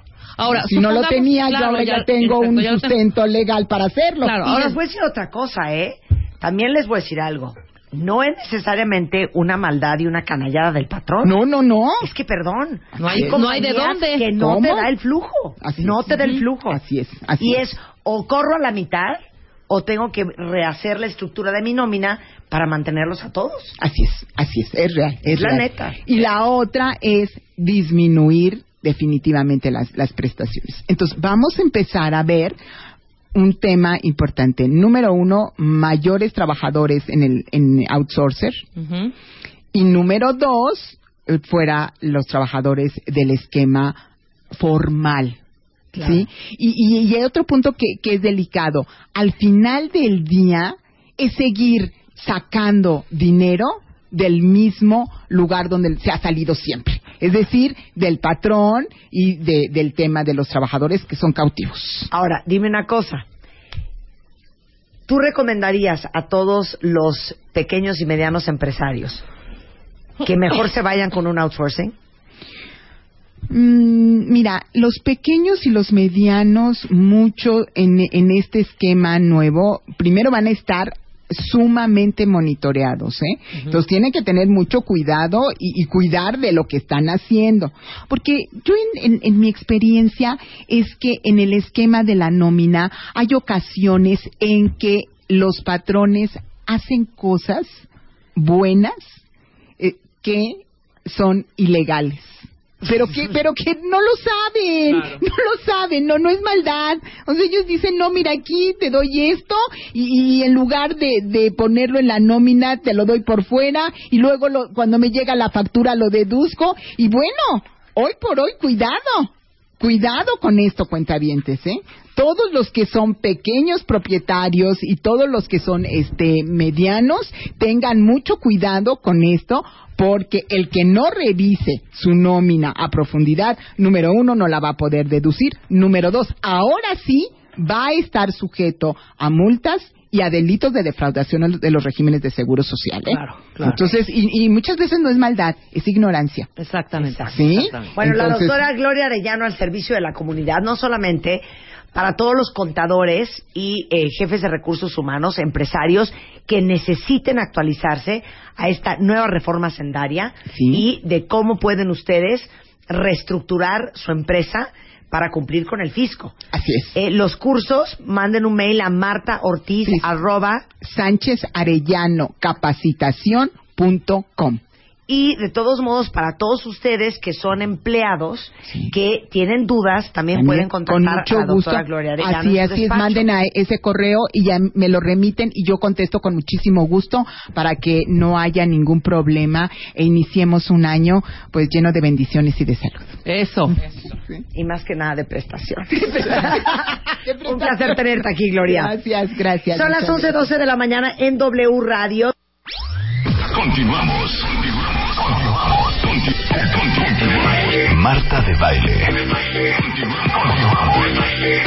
Marta de baile en W. Escucha. Marta de baile en W. Wake up. Despierta. Get it on. Hablando de todo. Para que, para que aprendas. Y nunca pierdas. Despierta. La lección. De baile. Wake up. Despierta. Despierta. En W. Wake up.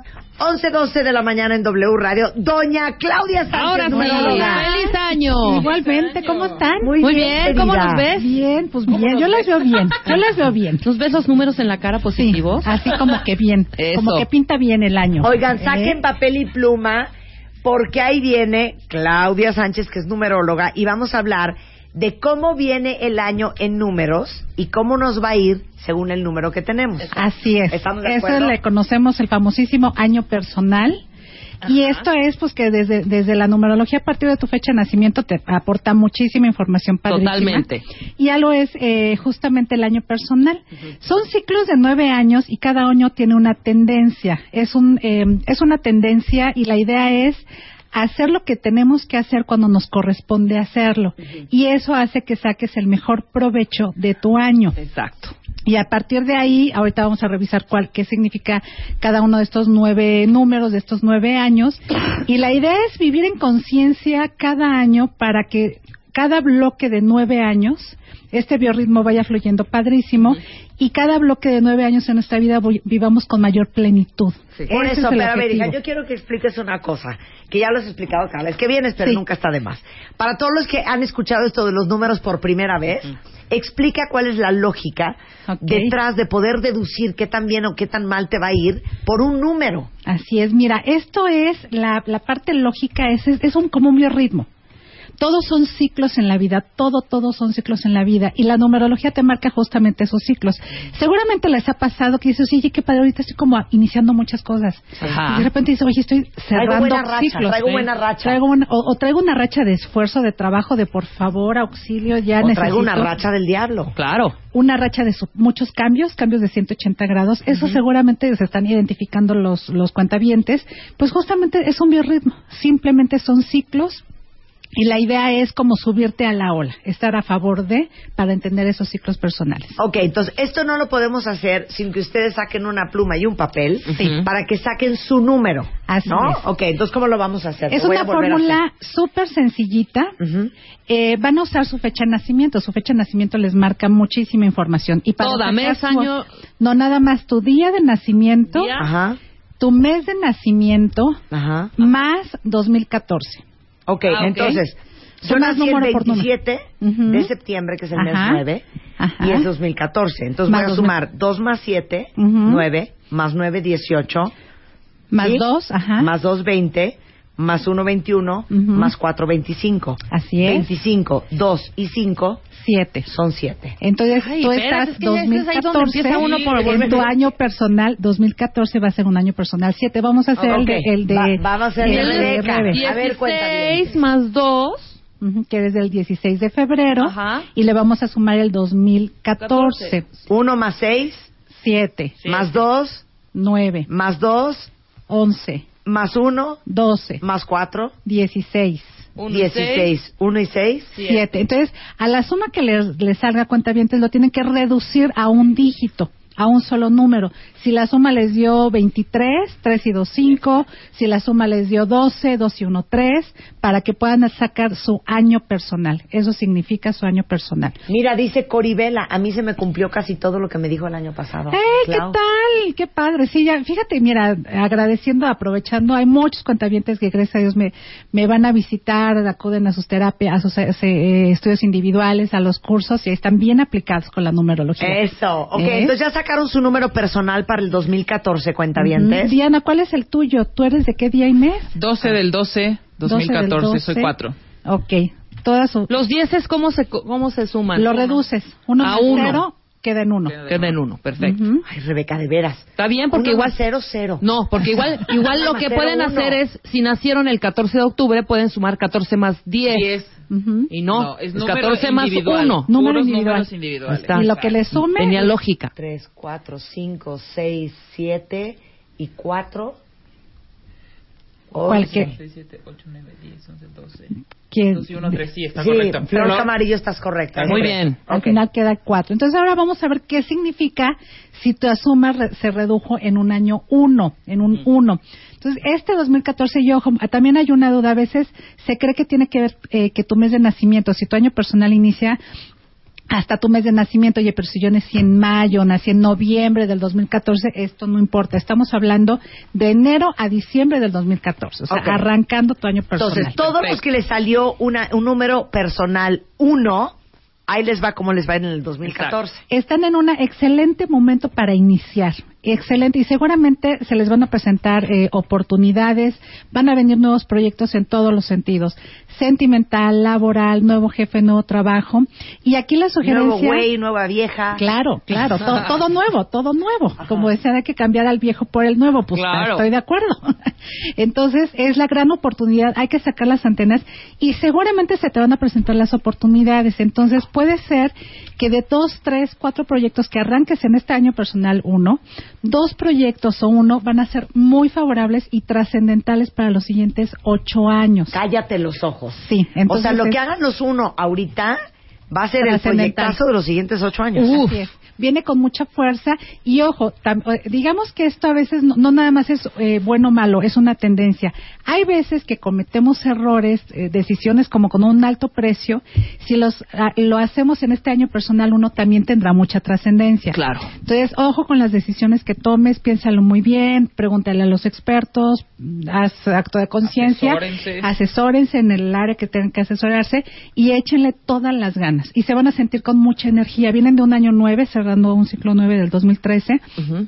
que fue muy diferente de poca energía, ahorita vamos a explicar qué significa, este, y este es otro tono. Otro, otro tono súper, súper positivo. ¿ok? Mira, Erika dice, qué miedo, porque el año pasado se me cumplió todo lo que me dijo Claudia. Entonces, Wow. aguas con- lo que está diciendo Clau el día de hoy. Sí. No lo echen en saco roto. Mucha conciencia en sus decisiones. En Ok. Y ahora los que tienen eh, vibración 2, año personal 2. Este es un poquito complejo en qué sentido. Lo que corresponde unirse se une, lo que corresponde separarse se separa. ¡Puta! Entonces vienen el primer semestre, deben de tenerme mu- tener mucha paciencia, no se me desesperen. Eh, puede ser que sientan que todo va lento, como que los proyectos iban muy bien y como que de repente se estancaron. Es tener paciencia, cautela, mucha prudencia para las decisiones, este y sobre todo paciencia.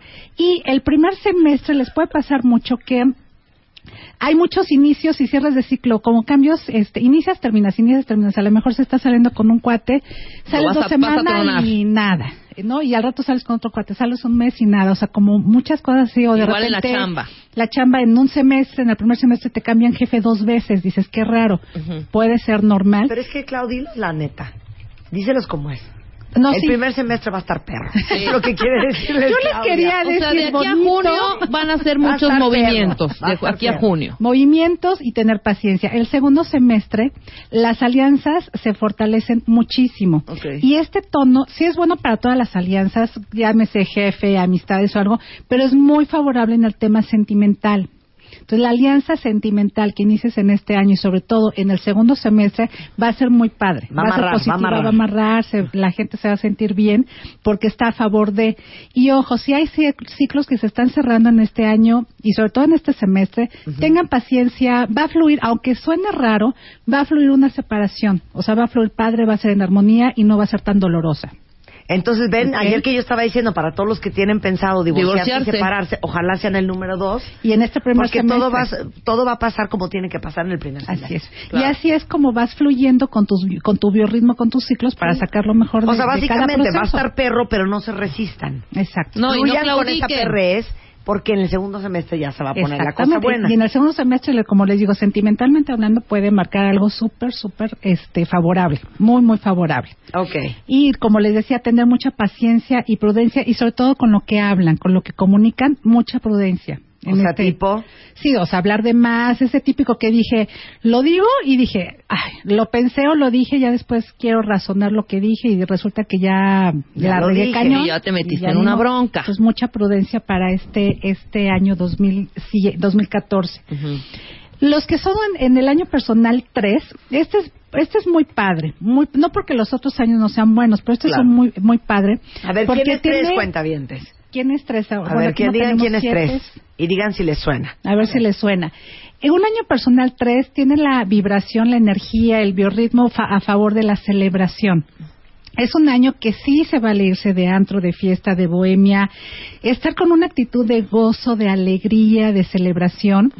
Eh, así va a fluir mucho, la parte sociable va a fluir sensacional y ojo, las oportunidades vienen a través de este, Socializar. socializar. Entonces, si eres como muy de casa o algo, este año date el chance de sociabilizar mucho, eh, irte a fiestas, divertirte y algo bien interesante, se hacen viajes personales muy favorables, muy, muy favorables. Aquí sí, el viaje especial que estaban programando, el crucero a, un- no, no sé dónde, o sea, como ese viaje lindo que hace- hasta le has ahorrado una lana para, para pagártelo, en este año es súper favorable porque la vibración está, está a partir del Miren, gozo. Hasta igual y regresan de Tokio con novio. Mira, Mira, o puede embarazadas. ser. También, cállate. como están muy alegres y muy contentos todos, Pues más que nada en un espíritu de cooperar. Sí, exacto, exacto. Varios tres, ¿eh? Varios Sí. tres. ¿Qué más? Mira, ¿Qué más del. 3, Clau? ¿Qué más del 3? A partir de ahí, eh, eh, aprovechar esa energía. Y ahora, algo bien, bien importante que yo lo he aplicado en mi vida y con mis alumnos y de veras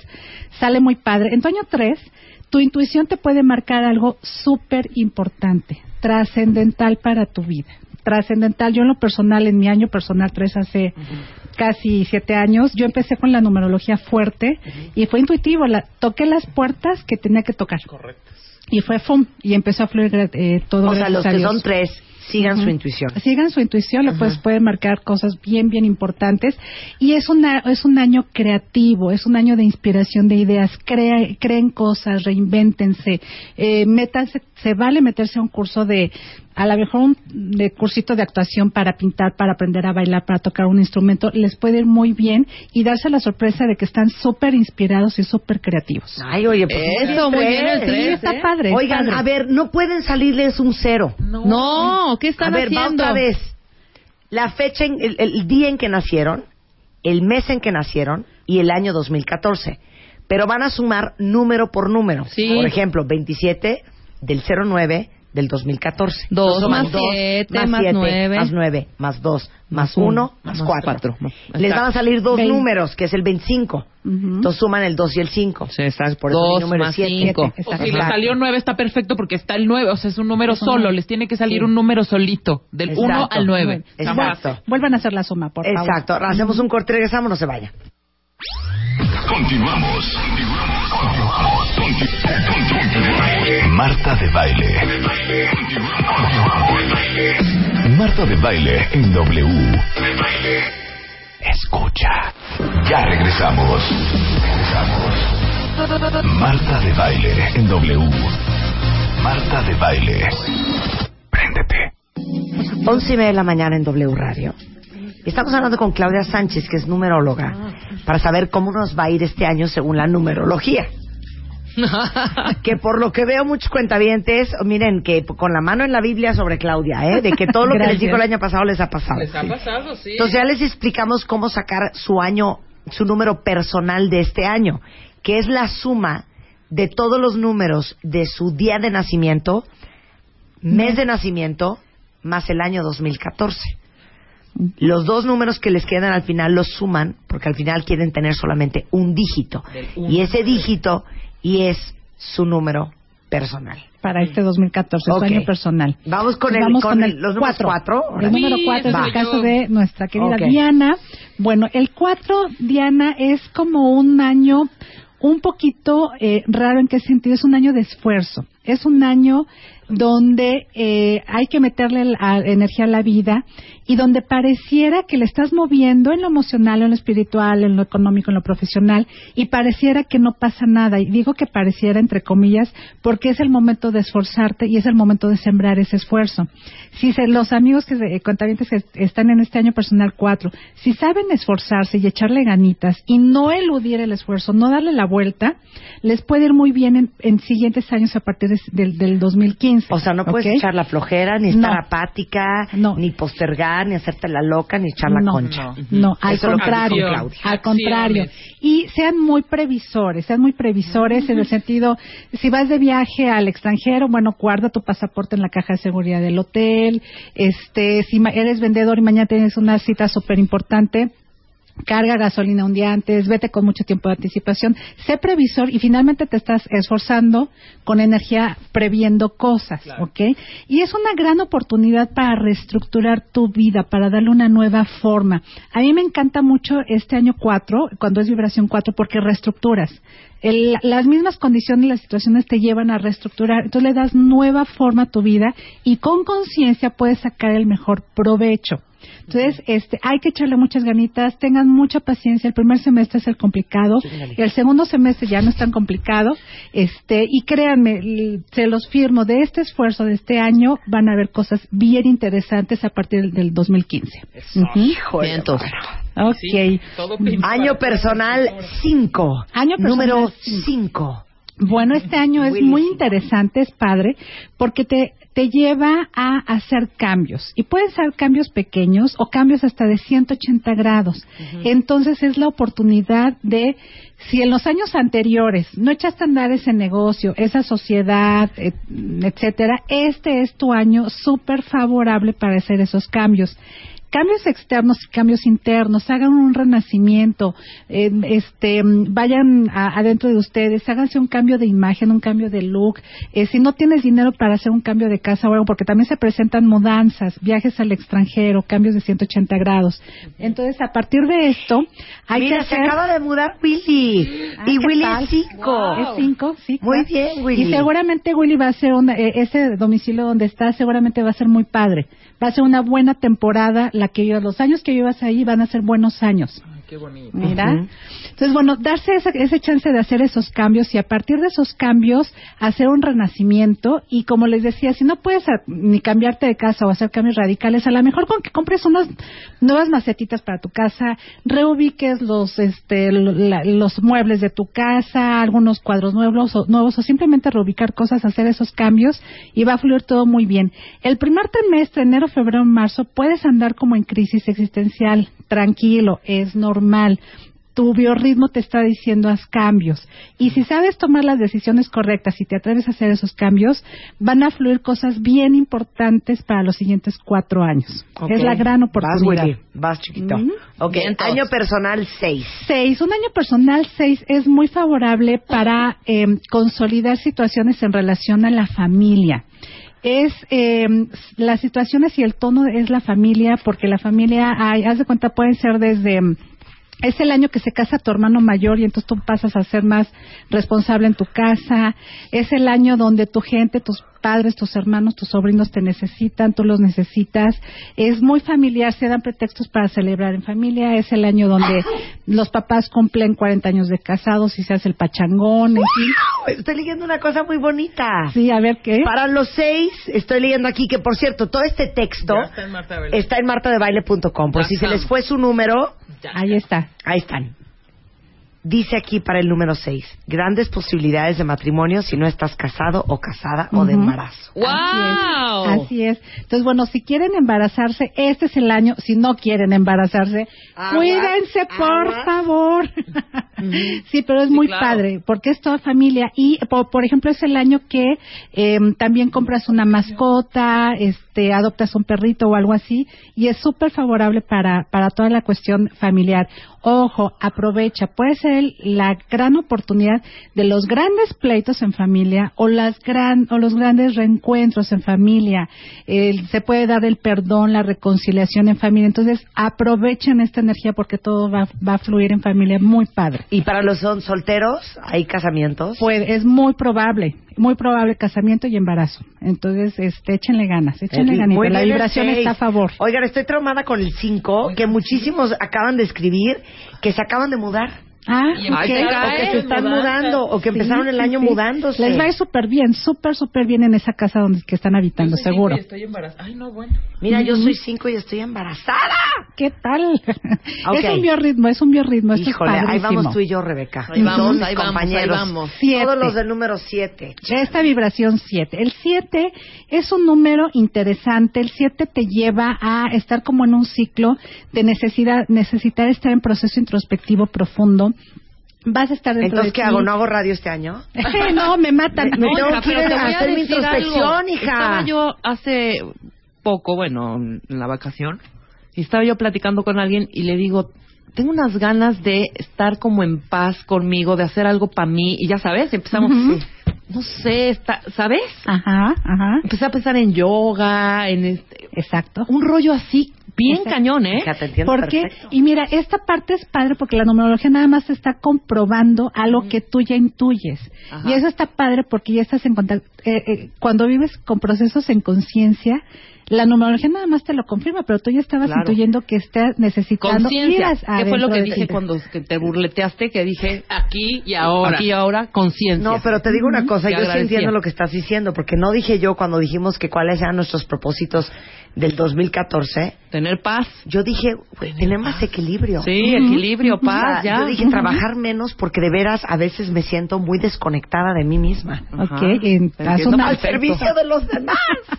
Entonces, es justamente la- las recomendaciones son el año para hacer yoga, hacer cursos, obviamente, de numerología, obviamente, ¿verdad? Para que te ayuden a tus procesos introspectivos. Claro. Eh, yoga, retiros de silencio, este, meditar. Hay gente que le gusta círculos para leer la Biblia, todo ese tipo de cosas que te lleven a tu ser, a hacer procesos introspectivos y agarrarte de la fuente, agarrarte de Dios, como tú le llames, es un momento, ¿por qué?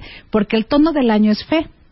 Entonces, a partir de ahí vas a hacer las cosas. Ahora, como el tono del año es fe, se pueden presentar pruebas de fe, justamente. Entonces, ¿Qué son esas pruebas de fe? Son situaciones. Bueno, espérate. Todos vamos a morir, pero no empujen.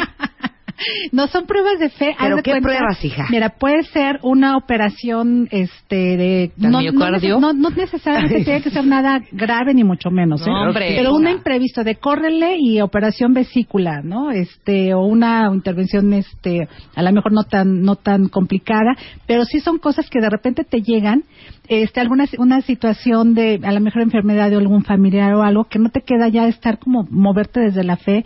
En mi año personal 7, que fue el año antepasado, me vino una infección, no sé si se acuerdan, Ah, claro. tema de la, de la piel De la piel. que generé ahí una bacteria rarísima porque puse todo a, a favor de y fue una prueba de fe. Pues yo no soy doctora y traía la cara espantosa. Es- ya cuando me vieron ya estaba súper bien este y fue una prueba de fe de Diosito este porfa es mi cara este nunca la había valorado tanto y es ponerte en las manos del doctor por ejemplo Claro. entonces son esas pruebas de fe que se pueden presentar y es moverte justo desde la fe ¿ok?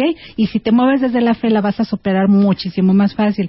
No tiene que ser algo dramático ni intenso, Marta. No te me preocupes. No, estoy preocupadísima. Estoy preocupadísima con esto de la fe. Y este y curiosamente así como se presentan pruebas de fe, sobre todo en el último semestre, en el segundo semestre o último trimestre del año, ya sea para octubre, noviembre, diciembre, resulta que te puede venir algo extraordinariamente positivo que no te esperabas. Algo muy padre, algo Una herencia. o- Mira, no, no, lo, no lo dudes, ¿eh, Marta? No lo dudes. Claro. Puede ser algo muy padre. Tengo un conocido, él eh, dejó de ver a su hija cuando él, te- él tenía 17 años. Este, su hija ten- pues recién nacida, la esposa se va, se va a otro país, se le pierden a propósito y él buscó, buscó, buscó a su a su hija, pasaron años, se cansó de buscarla, no había internet ni mucho menos. Y en su año personal 7, un día le, le suena su, su celular, fulanito de tal, hola, soy tu hija. Ay, Y, y y la hija lo buscó después de 32 años. Y para él fue, en su año 7, fue una recompensa kármica. Es decir, le llegó algo muy bonito que él ya no se, se esperaba en la vida. Y él ya había, había perdido la, la ilusión, el anhelo de, de reencontrarse con su hija, porque la dejó al, al año, a los dos años, Claro. súper chiquita. Entonces pueden suceder cosas de veras súper interesantes y esto es, si he hecho el esfuerzo, eh, padre, eh, he sembrado correctamente, le he echado ganas a la vida en los años anteriores, en este año este eh, siete va a ser viene puede ser de recompensa kármica entonces puede ser que les venga algo extraordinariamente positivo que ni se lo esperaban por eso es extraordinario ¿O no? Ay, hija, y en una ¿Qué de tal? esas que tengas un bebé. Así, qué tal Así, ¿O no? Puede que. Lo dijo bien. ok, va. Año personal 8. ocho ¿Que ¿a quién creen que les vamos a pedir dinero prestado? pues a los que ¡A tienen los año personal ocho ¿Quién es 8? A ver, Mario, ven acá. ¿Qué día naciste? Eh, 21 de marzo. 2103. 2014. Mira, es como Don Benito. año Así personal cuatro ¿no? sí tres y tres seis siete nueve diez once doce sí es que estamos sacando el año personal siete Sí, es ocho cuatro. Sí nueve es diez 4. once doce Sí es 4. ¿Es el cuatro? Sí es 4. De acuerdo al biorritmo, este, aquí está No puedes Esfuérzate, echar, no puedes echar la flojera. ¿eh? ¿Sí, de plano? Quieres echarle ganas cañón. Qué bueno que empezamos. Es año de esfuerzo, de mucho trabajo. años. Es mucho trabajo. ¿Para los siguientes cuatro años? Los quiero dos libros este año. Ya está, no, pues Dos sí. libros este año. Este mes ¿Qué acaba el tal? primer día. Sí. Ok, es. entonces vamos con el número 8. El número 8, entonces este va a ser un año muy favorable para la parte económica. O sea, los a ocho llegar- van a estar barudos. va a llegar dinero extra, van a eh, negociar económicamente cosas muy a favor. Eh, les, si no tienen carro, eh, compran carro, les autorizan el crédito para su casa, escrituran su casa, les mejoran el sueldo, les mejoran eh, la, la condición en, en la empresa, les mejoran puesto, etcétera. Entonces es súper favorable para la parte económica. Si no lo sienten el primer semestre, el segundo semestre mejora muchísimo, muchísimo para la parte económica. Es logro económico, es porque ya es cosecha. Para el 8. Ujú. O sea, qué poca, qué poca, Qué poca. qué poca. Y nosotros con fe nos Vamos con fe, con fe este año. Índigos ochos. Índigos ochos. Sí. O sea, ni siquiera un échenle ganas. No, no. échale fe, hija. Échale fe. Exacto. Tú Tú confía, crees, tú todo está del rabo, pero tú fluye, hija. Ok. Ok, y los números nueve están en un año favorable para cerrar ciclos y consolidación de metas. Es decir, se consolida, no- a lo mejor no es la gran meta, pero se consolida algo que has venido trabajando con mucha paciencia, con mucho esfuerzo, poco a poco, poco a poco se consolida en un año personal nueve. También es favorable para cerrar ciclos. Es un año eh, sensacional para perdonar. Es un año para cerrar ciclos. Ese cafecito que tienes pendiente con la amiga, con la comadre, con la suegra, es momento de eh, salirte de tu zona de confort, ve, habla, pide perdón, concede el perdón. Eh, es importante cerrar ciclos. Todo lo que tenga que ver con trámites que tengas que hacer, jubilaciones, eh, eh, esos trámites muy complicados, es un excelente momento para hacerlos y está la vibración a favor de cerrar los ciclos. También hay ciclos importantes que se cierran, hay veces que híjole, ese matrimonio que está suspendido entre entre palillitos, en nada, este, seguramente se cierra el ciclo Se en este derrumba, año. se Sí, derrumba. sí. Entonces la sugerencia es hacerlo desde tu cuenta. No, muchas veces, ¿cuántas veces nos pasa, no? Ya sé que ya me están a punto de correrme, pero yo no quiero o lo que sea. Y a lo mejor ya las condiciones ya no se dan tan a favor o una relación la terminas, ya sabes que estaba perdida la relación, Sí. etcétera, y tú te entercas, te Y aferras. dejen de estar pateando el caballo que ya está muerto. Entonces, denle, denle- dense ese espacio para cerrar ciclos, dense ese espacio para, para perdonar y seguramente, aunque suene raro, si cierras estos ciclos en tu año personal 9, seguramente se van a dar en armonía. Van a ser más fácil el proceso de lo que te esperabas para cerrar ese ciclo. Y se pueden consolidar proyectos muy importantes, muy, muy interesantes. ¿Qué tal? ¿Cómo ven? Oye, el 8 estoy traumada, ¿eh? ¿Por qué? Mira, una 8 dice que acaba de comprar un coche ayer. Ajá. Otro que está por comprar un coche. Ana Laura dice, yo soy 8 manas, ya me tocaba y no es por nada, pero ya inicié mi negocio y va súper bien. Otro que ya pidió un aumento y... No, Alguien que pidió un aumento y ya se lo dieron. Padrísimo. Sí, hija, pero ¿sabes qué? No es justo que nos dejes con nosotros con fe. O sea, hija, nos tocó Que nos muy va a dar mal. un nombre. No, pero está aparte- bien. Pero aparte, ¿sabes qué, Marta? Conéctate, bueno, movernos desde la fe y que va a venir algo extraordinariamente positivo. Ay, sí, en Exacto. noviembre, Una hija, super sorpresa. muertos. Octubre, noviembre, desde octubre, sí, octubre, noviembre, diciembre. puede ser antes, pero para octubre ya se, ya se, ya se puede manifestar. Mira. Denise es un 8, ya compró coche. Padrísimo. Mira, hoy comienzo con saldo de menos tres mil pesos. Ojalá que se cumpla lo del 8. Claro. Claro, claro, ¿No? claro. Sí, padrísimo. Es que es un biorritmo, es eh, como les digo, ya cuando vas viviendo estos nueve años en conciencia, es otra historia. Vives la vida Sí. más sabroso. Ana dice, oigan, dijeron muy poco del 8. Oiga, Hija, ¿qué te pasa? No tienes llenadera. Te acabas de ¿quieren decir más? que vas a hacer lana. Quieren más. De veras. Mira, eh, Ca- Carmen dice, qué emoción, mi esposo y yo somos 8. Ok, padrísimo. Felicidades, ¿eh? Ahora, les voy a decir bien. por qué está bien padre que busquen a Clau. Porque hay combinaciones de números de parejas Así es. Claro. Que también pasta, significan algo. Claro. Aquí, ¿Qué tal por ejemplo, este, una persona, eh, entender los procesos individuales es bien padre cuando lo haces en pareja. Por ejemplo, tu pareja puede estar en un año personal nueve, cerrando ciclos, hay poca energía. Eh, di- hagan de cuenta que el proceso es como para invernar. Es seguir con lo que estás haciendo, no iniciar algo nuevo de cero en un año personal nueve porque va a tener poca energía para existir ese proyecto. Y tú estás, tú eh, como esposa estás en año personal uno con toda la pila, Claro. quieres que tu esposo te apoye en tu, en tu nuevo negocio, ta, ta, ta, y tu Y él no esposo está como invernando, no está. Entonces está así, claro, mi esposo nunca me apoya, no me quiere, no na- y no es cierto, está en otro biorritmo. Entonces cuando lo entiendes, te puedes apoyar muy padre. O a lo mejor tu esposo está en una etapa de cambio cañón Exacto. y tú estás muy nerviosa, entonces tienes que regresar a tu fe. A tu- exactamente. exactamente. O sea, hay que buscarse un esposo con un mejor número. Claro. Exactamente. Para este año. por año. Sí, Exacto. Sí, claro. nos convenga. Entonces, sí es importante, eh, les se- estoy promoviendo la numerología anual. Esto es una sesión individual y no nada más vamos a ver el año de nacimiento, el, el año, el tono del año. Mes por mes les entrego una tablita, cuál es la vibración mes por mes, no nada más el año, sino mes por mes. Ah. Enero para ti tienes un mes personal a favor de ¿no? Y cada año, este, obviamente, de, de acuerdo a cada persona, lo podemos enfocar a determinada situación, ya sea la pareja, los hijos, etcétera. Pues yo creo que por nuestro año 7 nos debes esa tablita, Rebeca y a mí. Sí. Más que nada Sí. para darnos una ilusión. Claro. Y una muestra Sí, de se, se las por mail, claro que sí, se las pasa Oye, por entonces. ¿dónde te contactamos para la terapia y para el curso? El, el curso, miren, voy a dar curso este 25 y 26 de enero, es un curso intensivo. Van a aprender no nada más lo del año personal, sino van a, interpretar, a aprender a interpretar una fecha de nacimiento completa. El qué significa sabes No solo la tuya, la de cualquiera. la de cualquier persona. ¿Para qué? Para ayudarte a convivir con mayor conciencia y, y tratar de comprender mucho más a tu gente, ¿no? Que eso Claro. es importante. Entonces, aprenden a interpretar una fecha completa de nacimiento, cuáles son las habilidades de una persona, áreas a superar, propósito de vida, etcétera.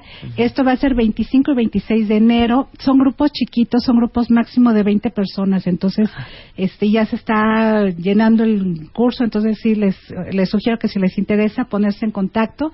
Eh, y para los estudios individuales, eh, para toda la numerología del año, todo el año, este, me en la página es reinventándote.com. En Facebook me localizan muy fácil, numeróloga Claudia Sánchez, numeróloga Claudia Sánchez en Face. En Twitter me localizan arroba clau-numeróloga, ar- arroba clau-numeróloga y a quien se quiera comunicar al 56 690234 56690234 ahí estoy a sus órdenes con muchísimo gusto para los estudios individuales o para la- la- los talleres de numerología vía Skype y a muchos cuentavientes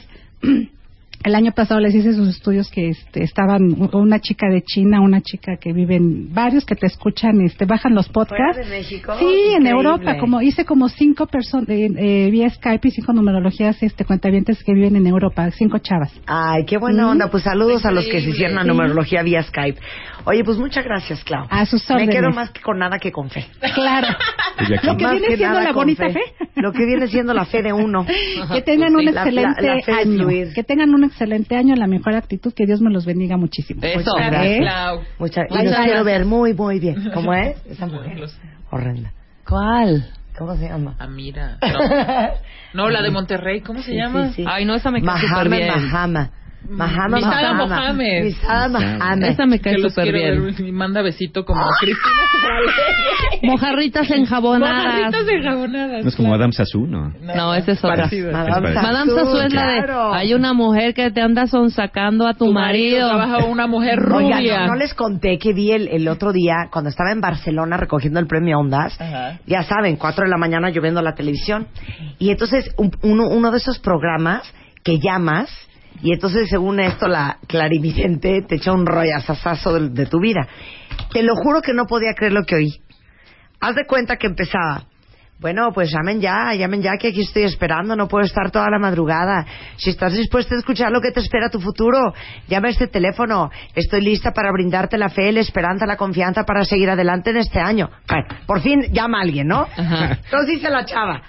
Eh, bueno, ¿qué tal, eh, por decirte, Maruja? Soy Almudena. ¿Qué tal, Maruja? Soy Almudena. Pues nada, que llevo saliendo con este muchacho nueve años. Yo tengo 58, él tiene 42.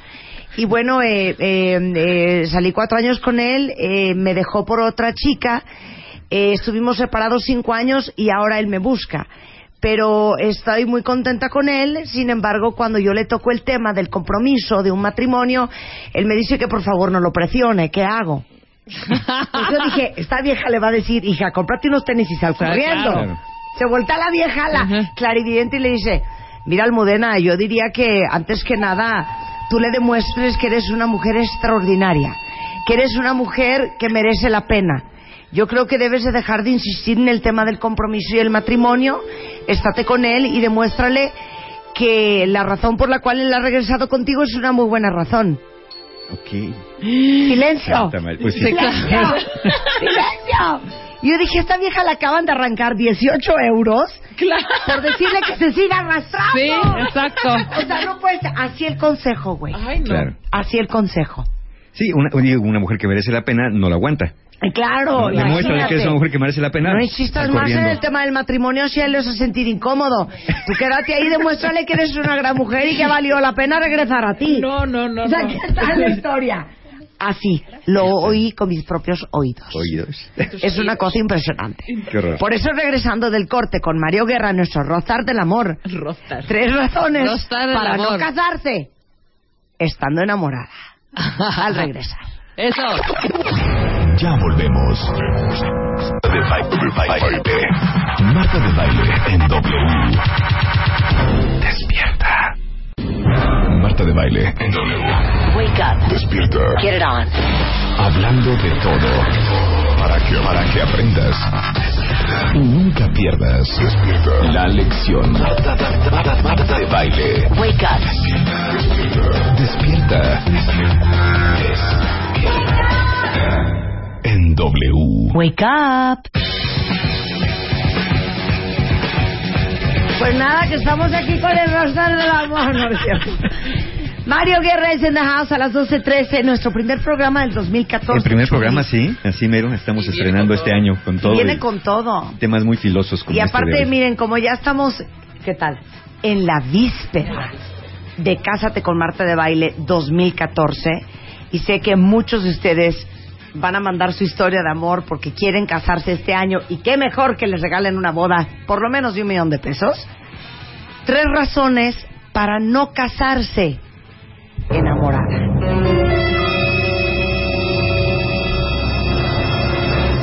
Lo, que pasa es que eh, existe esta creencia de que el casarse es como la meta suprema, que todo mundo debería de hacerlo en cierto momento, de cierta manera y con cierto tipo de persona. Sí. Y ahí es donde empiezan las presiones. Presiones tanto internas como externas. Las sociales, ¿no? Las de la familia, tías quedadas y no quedadas, amigos. Eh, cuando tus amigos de tu edad se van casando y tú eres como el último, la última que va quedando por ahí, te empieza a entrar como la prisa. Eh, las cosas que te empiezan a decir. ¿Y tú para cuándo? A ver si este año ya sales. Te vamos a rifar, vamos a vender boletos. Este, No te vayas a quedar, hija. no te vayas a quedar. Oye, pues no será que estás siendo muy exigente. Claro. No, pues ¿qué estás buscando? Eh, aquel muchacho, o esta de que, oye, nunca te hemos conocido un novio, ¿verdad? ¿Por qué? Eh, esta de que, oye, el otro día leí en el periódico que ya se pueden congelar los óvulos. Entonces, no sé si, pues, yo te digo por si después quieres tener hijos, porque luego una se arrepiente. No, y luego como, como diría mi mamá, pues, para casarse así, pues cualquiera se casa. Claro. O sea, no se trata de casarse con cualquiera ni por el primero que pase enfrente.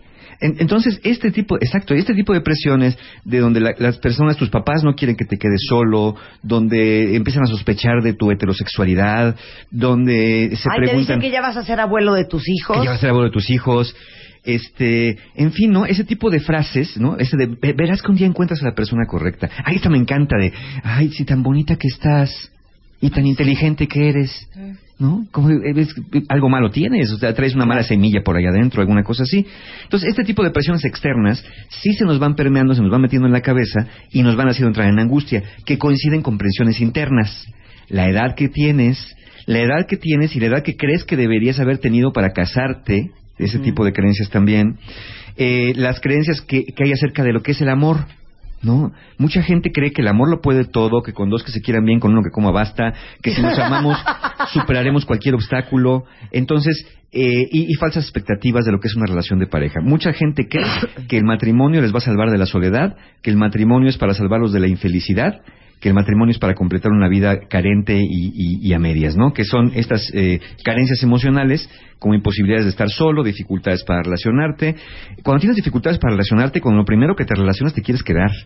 Porque si no dices, si no es aquí, no es en ninguna parte. Claro. Y también creer que el matrimonio es tener a alguien que te cuide o alguien a quien estar cuidando. Andar de rescatador, ¿no? De, de lisiados emocionales, como un día dijimos, o andar siendo lisiado emocional para ver quién me rescata. Entonces, ese tipo de distorsiones hacen que te sientas mucho más presionado y cuando te sientes presionado bajan tus estándares, cuando bajas tus estándares te agarras lo primero que pase porque aumentas la ansiedad. Y aparte esto que pones aquí, confundes tu necesidad del momento con amor. Exacto, porque de pronto encuentras a alguien que te hace compañía. Y como tenías esta necesidad de que alguien estuviera ahí, y te sientes bien porque alguien está contigo, crees que eso es amor. Claro. Te confundes con amor. Eh, Si tienes necesidad que te hagan caso, cuando alguien te voltea a ver, sientes, este es mi príncipe azul, porque me volteó a ver. Entonces, estas necesidades del momento se pueden llegar a confundir con amor cuando no tenemos bien, bien establecido un concepto de amor para nosotros. Miren, para todos los Forever Alone, que este año parte de sus metas es encontrar pareja o casarse o rejuntarse, mi mamá tiene una frase bien sabia que viene muy al caso con lo que está diciendo Mario hoy. La soledad es mala consejera.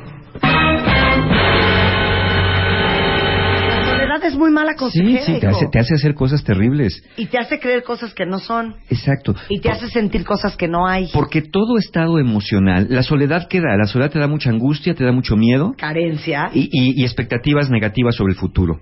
Cuando estás dominado por las emociones, hay una cosa que podemos llamar a la balanza razón-emoción. Cuando la emoción está muy intensa, la razón está muy apagada. Entonces no, decidimos por cuestiones razonables o, o por, por una cuestión de análisis, sino decidimos más por la desesperación. En el caso de la soledad, la desesperación de no estar solo o sola. Ya nos dijo, hablando del amor, ya nos dijo Helen Fisher, esta antropóloga, que hay tres tipos de amor.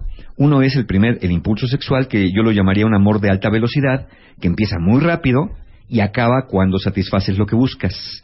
Está asociado con circuitos cerebrales que tienen que ver con eh, la motivación y la recompensa. Este, este, este deseo por cuando ves a alguien y te gusta, o cuando estás muy miedoso por estar solo y corres con lo primero que se mueve con tal de no sentirte en Sí, soledad, sí. eh, se va a satisfacer una vez que llegaste a la meta. Es como cuando comes, tienes hambre, comes, se te van las ganas de comer. En este caso, este primer tipo de amor, que es muy impulsivo, está fuera de nuestro control. Ese, ese es el, el peor amor para casarte. Claro. El peor de todos, porque ese es del impulso. Luego viene otro también, que es el enamoramiento. Ahí donde hablamos, tres buenas razones para no casarte enamorada. El enamoramiento es muy vistoso, porque es el amor de las locuras.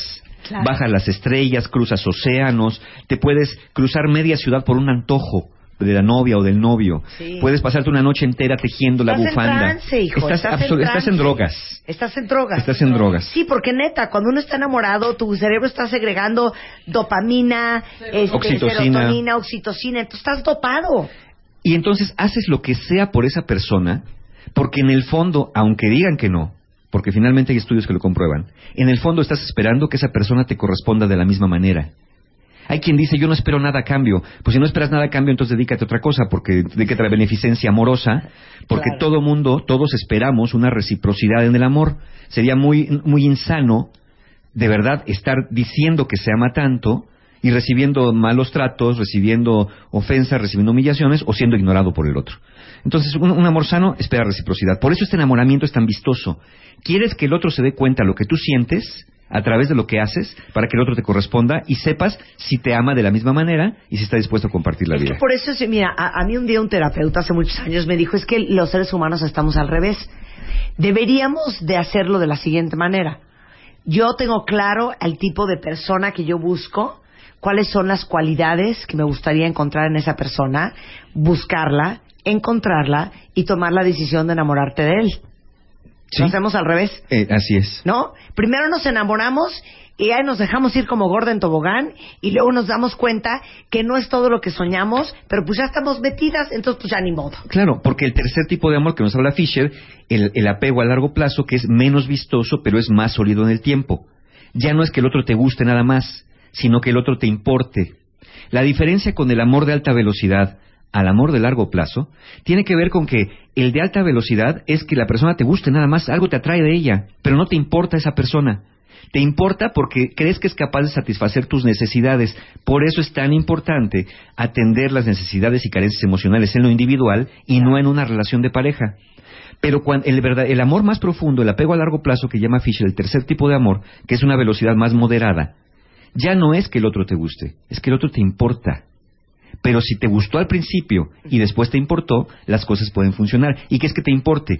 Que goces con sus alegrías, te entristezcas con sus tristezas. Que seas capaz de dejar algo que estás haciendo tú para ir por el otro, porque sabes que el otro dejaría de hacer algo que está haciendo para ir, por, para ir contigo cuando lo necesitas. Es estar ahí para la persona. Estoy aquí para ti. Esa es la gran pregunta en las relaciones. ¿Estarás aquí para mí Claro. cuando te necesite? Cuando esté triste, cuando tenga frío, Mira, el, el otro día una pareja en terapia, eh, él, él le decía, es que ella nada más quiere estar ahorita que hace frío, quiere estar nomás abrazada, quiere estar así, y a mí no me gusta. Y ella le dice, pues es que tengo frío. Pues no que te gustaba tanto el frío, siempre decías que te encantaba el frío. Ay, qué pesado, y ahora ¿eh? que hace Ay, frío, sí. quieres nada más que te esté abrazando. Pero ella le dice, Si me gusta tanto el frío, es para que me puedas tener abrazada. Por eso me encanta el frío.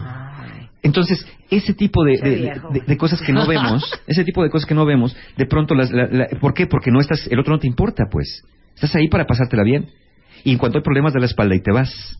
Bueno, es que es una cosa espantosa. Tengo que decir la palabra porque no sé otro sinónimo de esa palabra. ¿Cuál? Pero es que hay una gran diferencia en que te importe a alguien, entre que verdaderamente quieras bien a alguien y estar enculado. Sí, Ah, totalmente. claro, totalmente. No tengo otra- Totalmente. perdón, no tenía otra palabra No, no, para no. decir enculado. Y, y es que ese ese ese ese ese amor de nada más de- del placer, de la búsqueda, de la necesidad, de la ansiedad, es el de alta velocidad. Claro. Empieza muy rápido, es muy intenso. Si pasa el romance es muy vistoso, Pura como he llamarada dicho, de pero no tiene esta raíz profunda de que tú me importas. Me interesa lo que te pase. Me interesa que estés bien. Es más, yo quiero que tú estés bien, porque tú estando bien, yo también voy a estar bien. Exacto. No es el amor entreguista de que me sacrifico por ti y que con que tú estés feliz y aunque yo sufra, no. Es que los dos estemos bien porque yo sé también que como yo te importo, si yo sufro, tú tampoco te la vas a pasar bien. Entonces yo busco estar bien para mí, pero busco que- estar bien también para que tú estés bien. Claro. Es un sistema de, Claro. de, de- de- de- de necesidades y de empatía. Mira, Fabián Mezcua lo dice muy bonito. Bien dice el dicho, la gente hambrienta hace malas compras. Exactamente, claro. Exactamente. Eh, para, para quien dice, mi hermana menor se casó el año pasado y todos me molestan porque dicen que hermana saltada, hermana quedada. Eh, bueno, esos son ese tipo de frases que van presionando al otro a, a- a casarse o buscar una pareja, la que sea. tonterías. Dice, este, cuando pasa el enamoramiento es más fácil aceptar lo que no nos gusta. O no, ¿eh? ¿O no? O es el momento en que todo el mundo sale En que huyes. Claro. Ajá. Claro. Para eso son las relaciones, para saber si la persona y tú, o tú y la persona, son compatibles y pueden vivir una vida juntos. O como Lupe dice, les va a dar una idea para todos los que sienten presión social de por qué no se han casado, por qué no tienen novio. Dice Lupe, la contestación perfecta para la presión. Te pregunta la tía, ¿y el novio, mija? Ya llevas rato sola. Entonces tú le dices, ¿y la dieta, tía? Ya llevas tres platos. Ya. Este, a ver, ¿qué más dicen aquí? Eh, ando soltera, pero me quieren enjaretar a cualquier peladete. Y discúlpame, pero no. Yo quiero sentir algo que me diga, este es. Sí, y, y por qué? Por pres- es- exacto, esas presiones externas. Mira, aquí alguien dice, y si estás aferrado a alguien y él no te pela, pero quieres dejarlo y no puedes, Sí. ¿cómo se llama esa situación? Se llama todo menos amor. Exactamente. Ponle el nombre que quieras. Yo le pondría codependencia en un momento dado, pero eh, amor no es amor. ¿no? Mira, Rose dice que su abuelita le decía, cásate con quien te ame, no a quien tú ames. Tengo 50 años y no me he casado. Mira. Es, que también, es que es un ¿eh? sistema recíproco, Sí, por supuesto que tienes que amar. Aquí no estamos diciendo que el amor no es necesario para una relación. Es, es por supuesto, el amor es la chispa que enciende la llama de una relación. Sin esa chispa no hay llama. Por supuesto que a la persona tiene que gustarte y tienes que sentir algo por esa persona. Pero no debes quedarte estacionado. Lo que queremos decir es que no debes quedarte estacionado simplemente en la sensación, porque la sensación es pasajera. Claro. Y menos deberías tomar una decisión tan importante que se presupone sería una decisión de vida, o al menos de varios años de tu vida, eh, basado nada más en, en una temporalidad. Mira, como dice eh, Michael Berg, ¿Qué? el gran Sí, maestro sí, sí. de Kabbalah, que Dios lo tenga en su santa gloria. Les digo algo, es primo hermano de lo que acaba de escribir este alguien citando a Bucay, que dice, eh, enamorarse es amar las coincidencias, amar es enamorarse de las diferencias. Y como decía eh, este Rabbi Berg, es bien fácil amarse cuando nos amamos.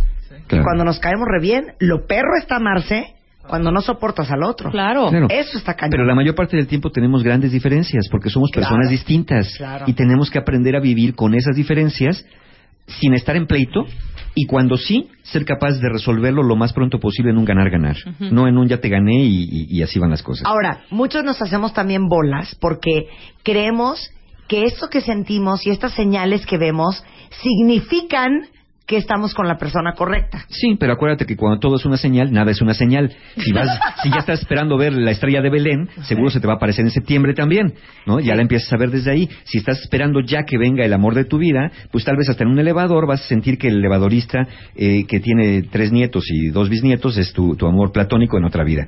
La señal, las señales más comúnmente esperadas para decidir casarse o estar en una relación son como tres o cuatro. Una, la gente cree que con que te guste ya. Ya, me Sí, gustó. claro. Sí. Es mala idea. Porque cuando estamos enamorados, estamos, como dijimos, bajo el efecto de una droga y no estamos decidiendo bien. Normalmente, cuando estás enamorado, te gustan cosas que normalmente no te gustarían.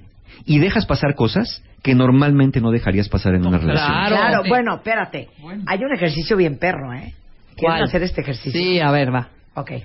Imagínense que por alguna razón, la que sea, a partir de hoy y los siguientes 20 años, no van a poder tener sexo con su pareja.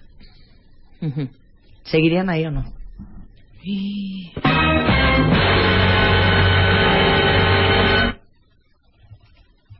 Sí. Yo también. Sí, seguiría. Pero yo tuve un novio que cuando me hice esa pregunta dije, güey, o sea, No. si no tuviéramos sexo, ¿qué hacemos? ¿Qué hacemos? O sea, ¿qué, qué haríamos? Claro. Se acaba el, el 80% del objetivo y el sentido de esta relación. Sí, sí, totalmente. ¿Te gustó mi pregunta? Absolutamente. ¿No está cañón? Sí, sí. Tú no sí, sí. contestaste, Mario. Es ¿eh? como- No dije que la sí, loca. dije que sí. Ah, que Sí, ¿Tú dije sí te quedarías? Sí, sí, sí. Cero sexo 20 años. Sí. Sí, yo sí me ¿Qué, quedo. qué cañón? A ver, ¿quién Es como, es, como, es como cuando A dices, ver, Willy. si no fueras mi pareja, me gustaría que fueras mi amigo, mi amiga. Sí, claro. ¿No? O eh, eso, eso que yo dije un día.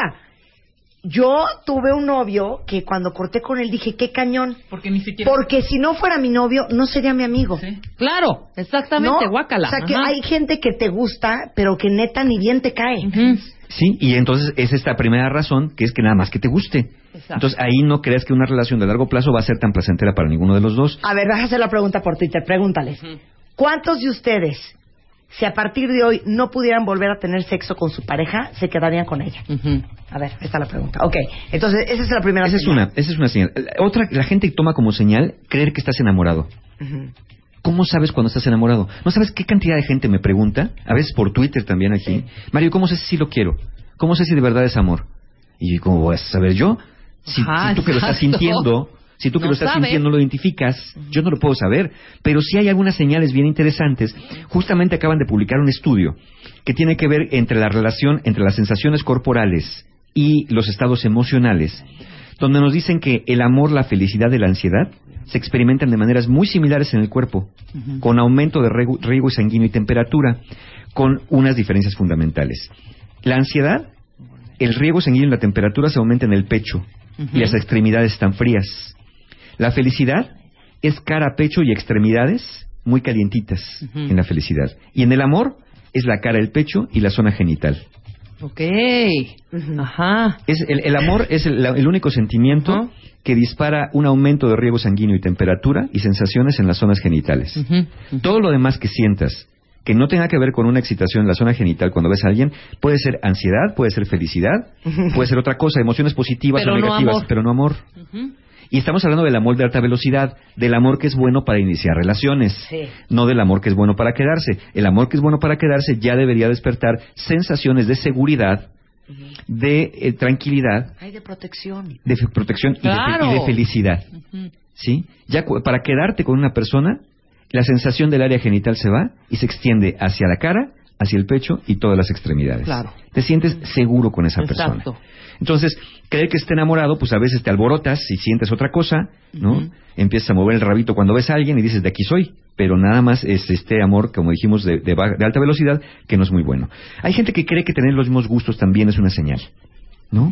Pensamos igual, dijimos las cosas Nos al mismo gusta lo mismo. Nos gusta lo Sí. mismo. Ya somos el uno para el otro. Sí. Eric. Fromm decía que cuando tienes un amor inmaduro, buscas personas que sean muy similares a ti, muy distintas a ti, porque lo dicen te gusta, pero que después empiezas a buscar cosas más similares a ti, pero no tanto en gustos, sino en maneras de pensar, Claro, en valores, en identidad, en cosas mucho más profundas. Entonces, puede ser bueno tener los mismos gustos, pero lo que es más importante es que compartan valores y tengan metas comunes. Y quizá el último error en el cual nos vamos involucrando es creer que existe el alma gemela o la media naranja. Que hay una persona allá afuera para ti. Y que lo único que tienes que hacer es encontrarla. Así tengas que viajar por el mundo. Si, si hubiera una persona ahí para ti, ¿qué te hace pensar que va a vivir a dos cuadras de tu casa? ¿Por qué no vive en Vladivostok? Por ejemplo. ¿Por qué no? Entonces, e- e- es un mito esto de la media naranja, del alma gemela, por más romántico que suene, ¿no? Entonces, no hay una persona allá afuera hecha para ti. Tienes que preguntarte qué tipo de persona me estoy haciendo yo para encontrar una persona que vaya de acuerdo a lo que soy y a lo que quiero ser. La frase divina. No se trata solamente de buscar una super pareja, se trata de ser una super pareja. Y, y habla- hablando de superpareja y hablando de esto, de si estarías dispuesto a no tener sexo con tu pareja 20 años, eh, y, y de quedarte, ¿cuántas veces no hay, y a mí desgraciadamente me ha tocado verlo de primera mano en el consultorio, personas que llegan a terapia por dos razones básicas. Una, porque les acaban de diagnosticar una enfermedad grave, terminal como cáncer, y otra porque su pareja los acaba de dejar por eso. Porque les dijeron que tenían cáncer. Y les dijeron, ¿sabes qué? En el mejor de los casos, si no es que se van y se desaparecen, les ¿sabes qué? Yo no puedo con tu enfermedad. Yo no quiero vivir esto. Yo ya me voy. No me quiero quedar. Entonces, ahí donde dices, esta persona no te importa. Estabas por otra cosa, Claro. pero no por la persona en sí misma. Entonces, ahí no puedes decir que es amor. ¿No? Quizás enamoramiento, quizás el amor de alta velocidad, el de atracción física o el de atracción porque nos le estamos pasando padre o porque nos llevamos tan bien, pero cuando existe este tipo de, de situaciones graves en la vida, este tipo de tragedias, eh, es cuando te, te enteras si la persona realmente está dispuesta y no tendríamos que esperar a que pasara una tragedia para eso. bueno, Cintia Cárdenas acaba de mandar una cosa increíble. Gracias, Cintia. Es un, es un atlas del cuerpo humano y es un mapa básicamente de dónde sientes las emociones. Este, este es un eh, estudio que hicieron unos eh, científicos finlandeses y enseñan a través de mapas de temperatura en dónde sientes la envidia, el disgusto, el enojo, la ansiedad, el amor, la depresión, el orgullo, la vergüenza, etcétera. Se los voy a mandar. Gracias, Cintia. Qué bueno está ese mapa. Y, y la, la felicidad se siente en todo el cuerpo. Sí, El y- amor y, es nada y el amor hasta las hasta hasta Abajito, hasta los los muslos, muslos. hasta Sí, los En la muslos. zona genital es más, el amor es cara, pecho y zona genital. Exacto. exacto. Increíble. Gracias por el mapa, Cintia. Bueno, luego entonces, Entonces ahora sí vamos a ver las tres razones para no casarte enamorada o enamorado para el, para el, para el caso, ¿no? Eh, todo esto que dimos fue como este encuadre para, para poder sustentar lo que estamos a punto de decir. Y como lo dije yo en, el- en el Facebook cuando, cuando hablaba del tema un poquito que iba a estar acá, le decía, vamos a escuchar y cada uno forme su opinión. ¿no? Al final de cuentas cada uno decide si si sí, si no, si a pesar de esto dice, pues yo voy porque siento voy, bonito claro. y ya está, adelante, ¿no? Y ya después nos veremos en unos años y nos contarán cómo les fue. Entonces vamos a empezar. Tres razones para no casarte enamorada. La primera razón, porque el amor es un sentimiento pasajero.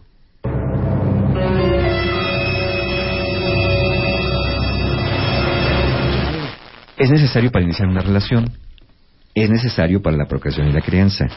Es necesario también para pasar una relación de buena calidad, pero no no no es un sentimiento que es permanente, estable y que se y que permanece a lo largo del tiempo sólido de una sola manera.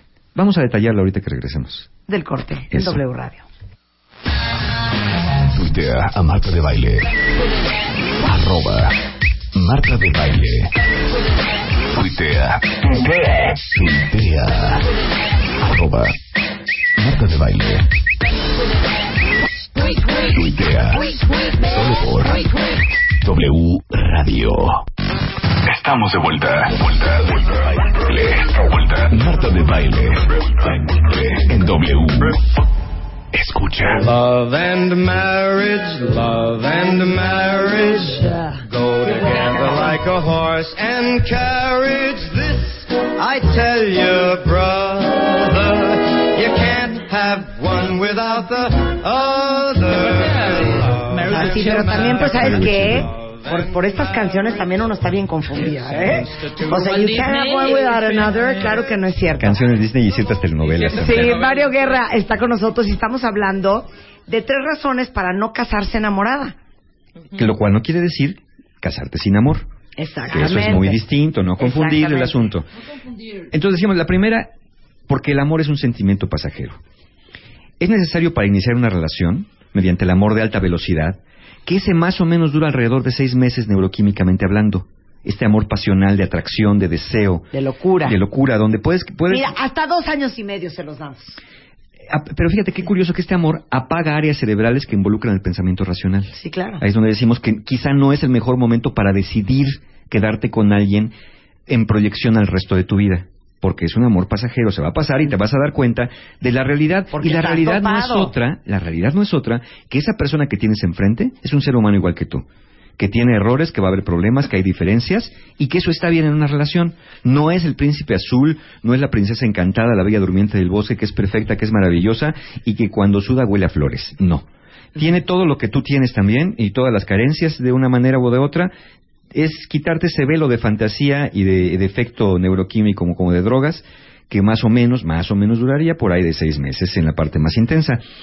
También el amor es necesario para la procreación y la crianza especialmente el amor romántico, que ya dura entre cuatro y seis años. Ah, ok.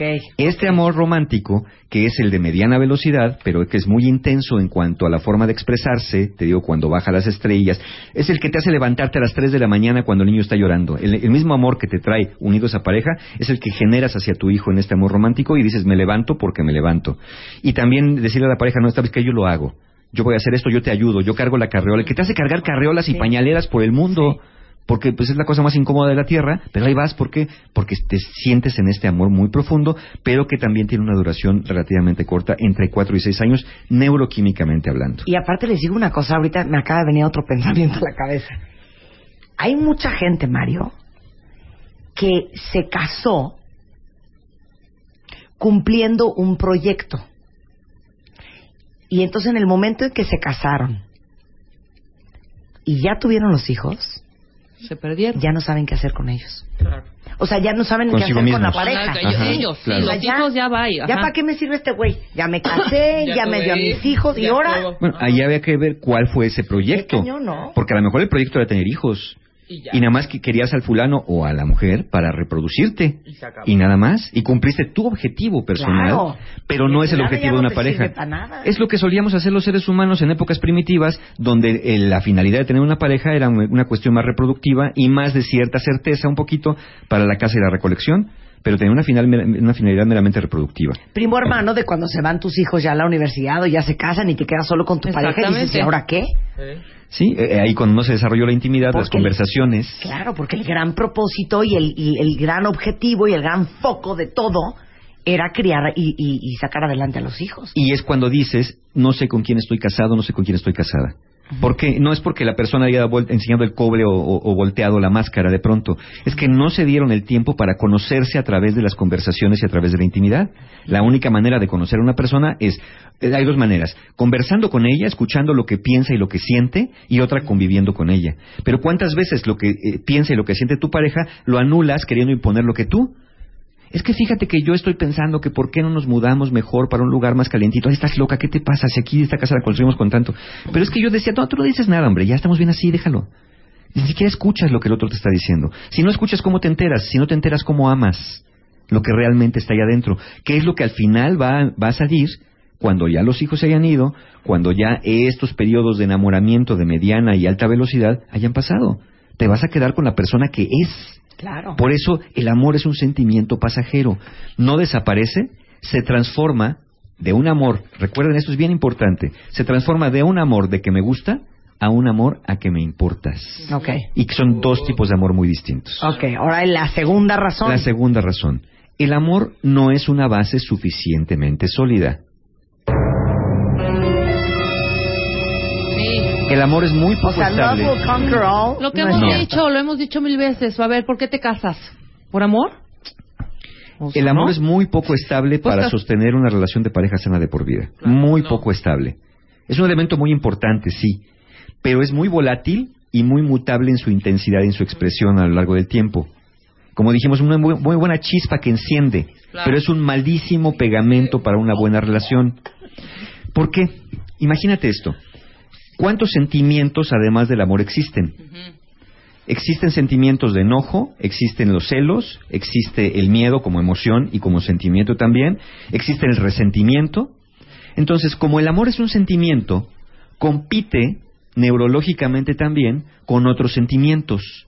Y hay sentimientos que son más poderosos que el amor, como los sentimientos de supervivencia. Por ejemplo, el miedo o la ansiedad. Entonces, cuando se presentan otros sentimientos más fuertes en una relación, como el enojo, como los celos, entonces el amor queda desplazado como sentimiento para dar paso a esos sentimientos del momento. En ese momento puedes decir cosas muy fuertes, puedes hacer cosas que lastimen a tu pareja y puedes dejar huellas de por vida en una relación.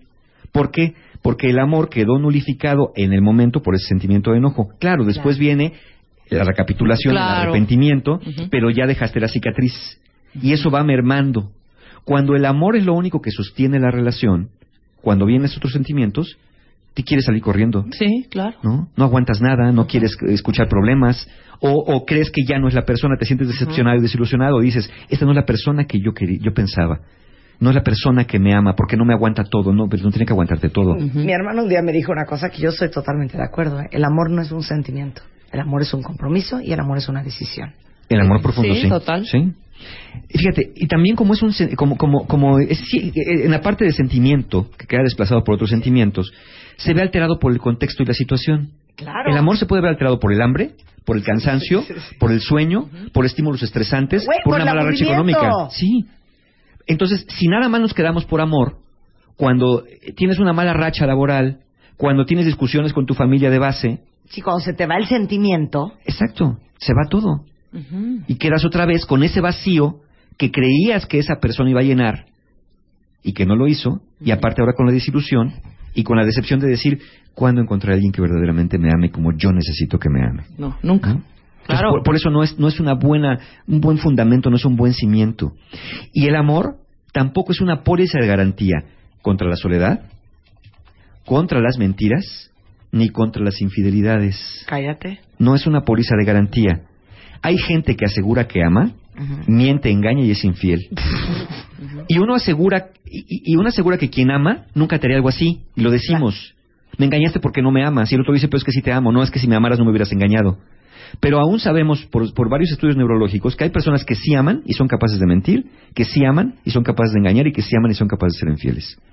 Porque hay otras motivaciones más fuertes, como dijimos, que los llevan a cometer actos que estén por arriba de ese amor que se dice sentir, que finalmente sabemos que sí sienten cuando hacemos ciertos estudios neurológicos. Entonces, por eso el amor no es una base suficientemente sólida para decidir casarte con alguien. Claro. Yo estoy de acuerdo. Y el tercer elemento. El amor es un elemento importante, pero no es el único, ni es el principal.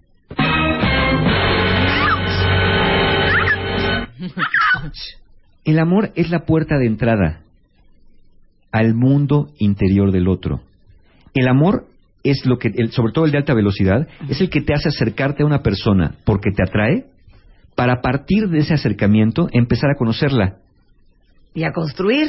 Eh, a partir de ahí. Primero a conocer para ver si quiero invertir mi material en O la sea, es el construcción. gancho, es el gancho. Sí, el amor es el gancho, pero no es el elemento número uno en la relación. No vas a vivir enganchado, porque si vives enganchado ya se llama de otra manera. Se llama codependencia, se llama una necesidad insatisfecha, eh, una carencia emocional. El amor es el umbral que te abre la puerta al mundo interior del otro y es esa intimidad, no, no me refiero a la sexual, sino a la intimidad de conversaciones, lo que te permite conocer a la persona. Claro. Es necesario conocer a la persona que se ama. Y es necesario entonces tener esa intimidad en conversaciones, en tiempo y en calidad de convivencia. Al inicio de la relación damos la mejor versión de nosotros mismos al final. No somos realmente quienes somos. No, claro que no. Y es necesario, todos los, los pavorreales lo hacen, lo hacen los gorilas, lo hacen los caballos de mar, todos los, lo- lo- los mamíferos y hasta insectos hacen cosas que normalmente no hacen para poder cortejar en general, porque la mayor parte es así, a las hembras de la especie, para que ellas puedan seleccionar al macho que mejores cosas hizo para poder quedarse con él y procrear. Nosotros hacemos un poco lo mismo. Eh, eh, fingimos un poco cosas que no, porque es parte de la naturaleza humana, es parte de la naturaleza de la evolución. Entonces, pero ese no es el amor, son las locuras que vamos haciendo para llamar la atención del otro.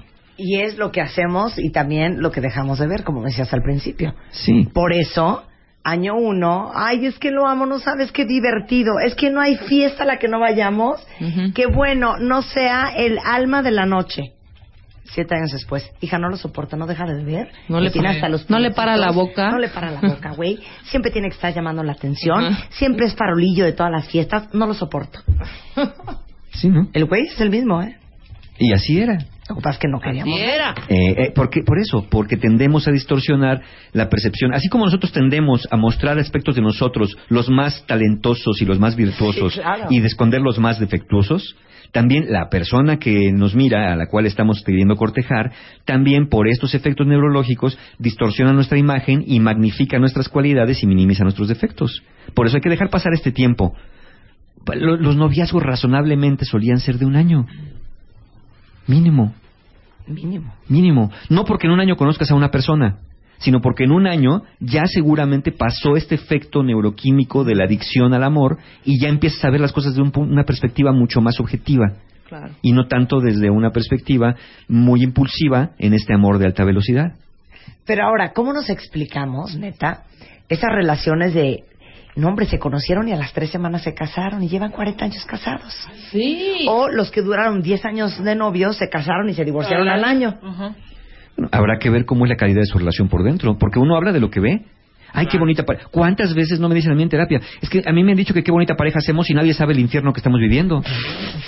Hacen bonita pareja porque tienen cuidado de no pelearse en público. Tienen cuidado de ir juntos a todos los eventos sociales, aunque dos segundos antes estuvieron a punto de degollarse. Nosotros no podemos decir, ay, qué buena pareja, porque tengan 40 años juntos, ni qué buena pareja porque los ves sonriendo en un evento social. Habrá que ver las tripas de la relación, habrá que entrevistar a uno de los dos a ver qué opinión tiene. Oigan, y por cierto, voy a hacer un breve paréntesis. Daniel dice, gracias por hacer tu programa, me ayuda a tener una mejor vida. Por cierto, se escucha el teclado de tu compu en la radio. Les pido una disculpa porque es un problema que llevamos teniendo pues ya varios años. Eh, Diana no solamente vive ese como una coordinadora de invitados, sino ella también cree que está aquí mecanógrafa. Sí, claro. Entonces, cuando ella teclea cualquier cosa, Se oye hasta allá. No hace así, perdón por el paréntesis, Mario. No, está pero esta es perfecto. Diana en el teclado. Vas.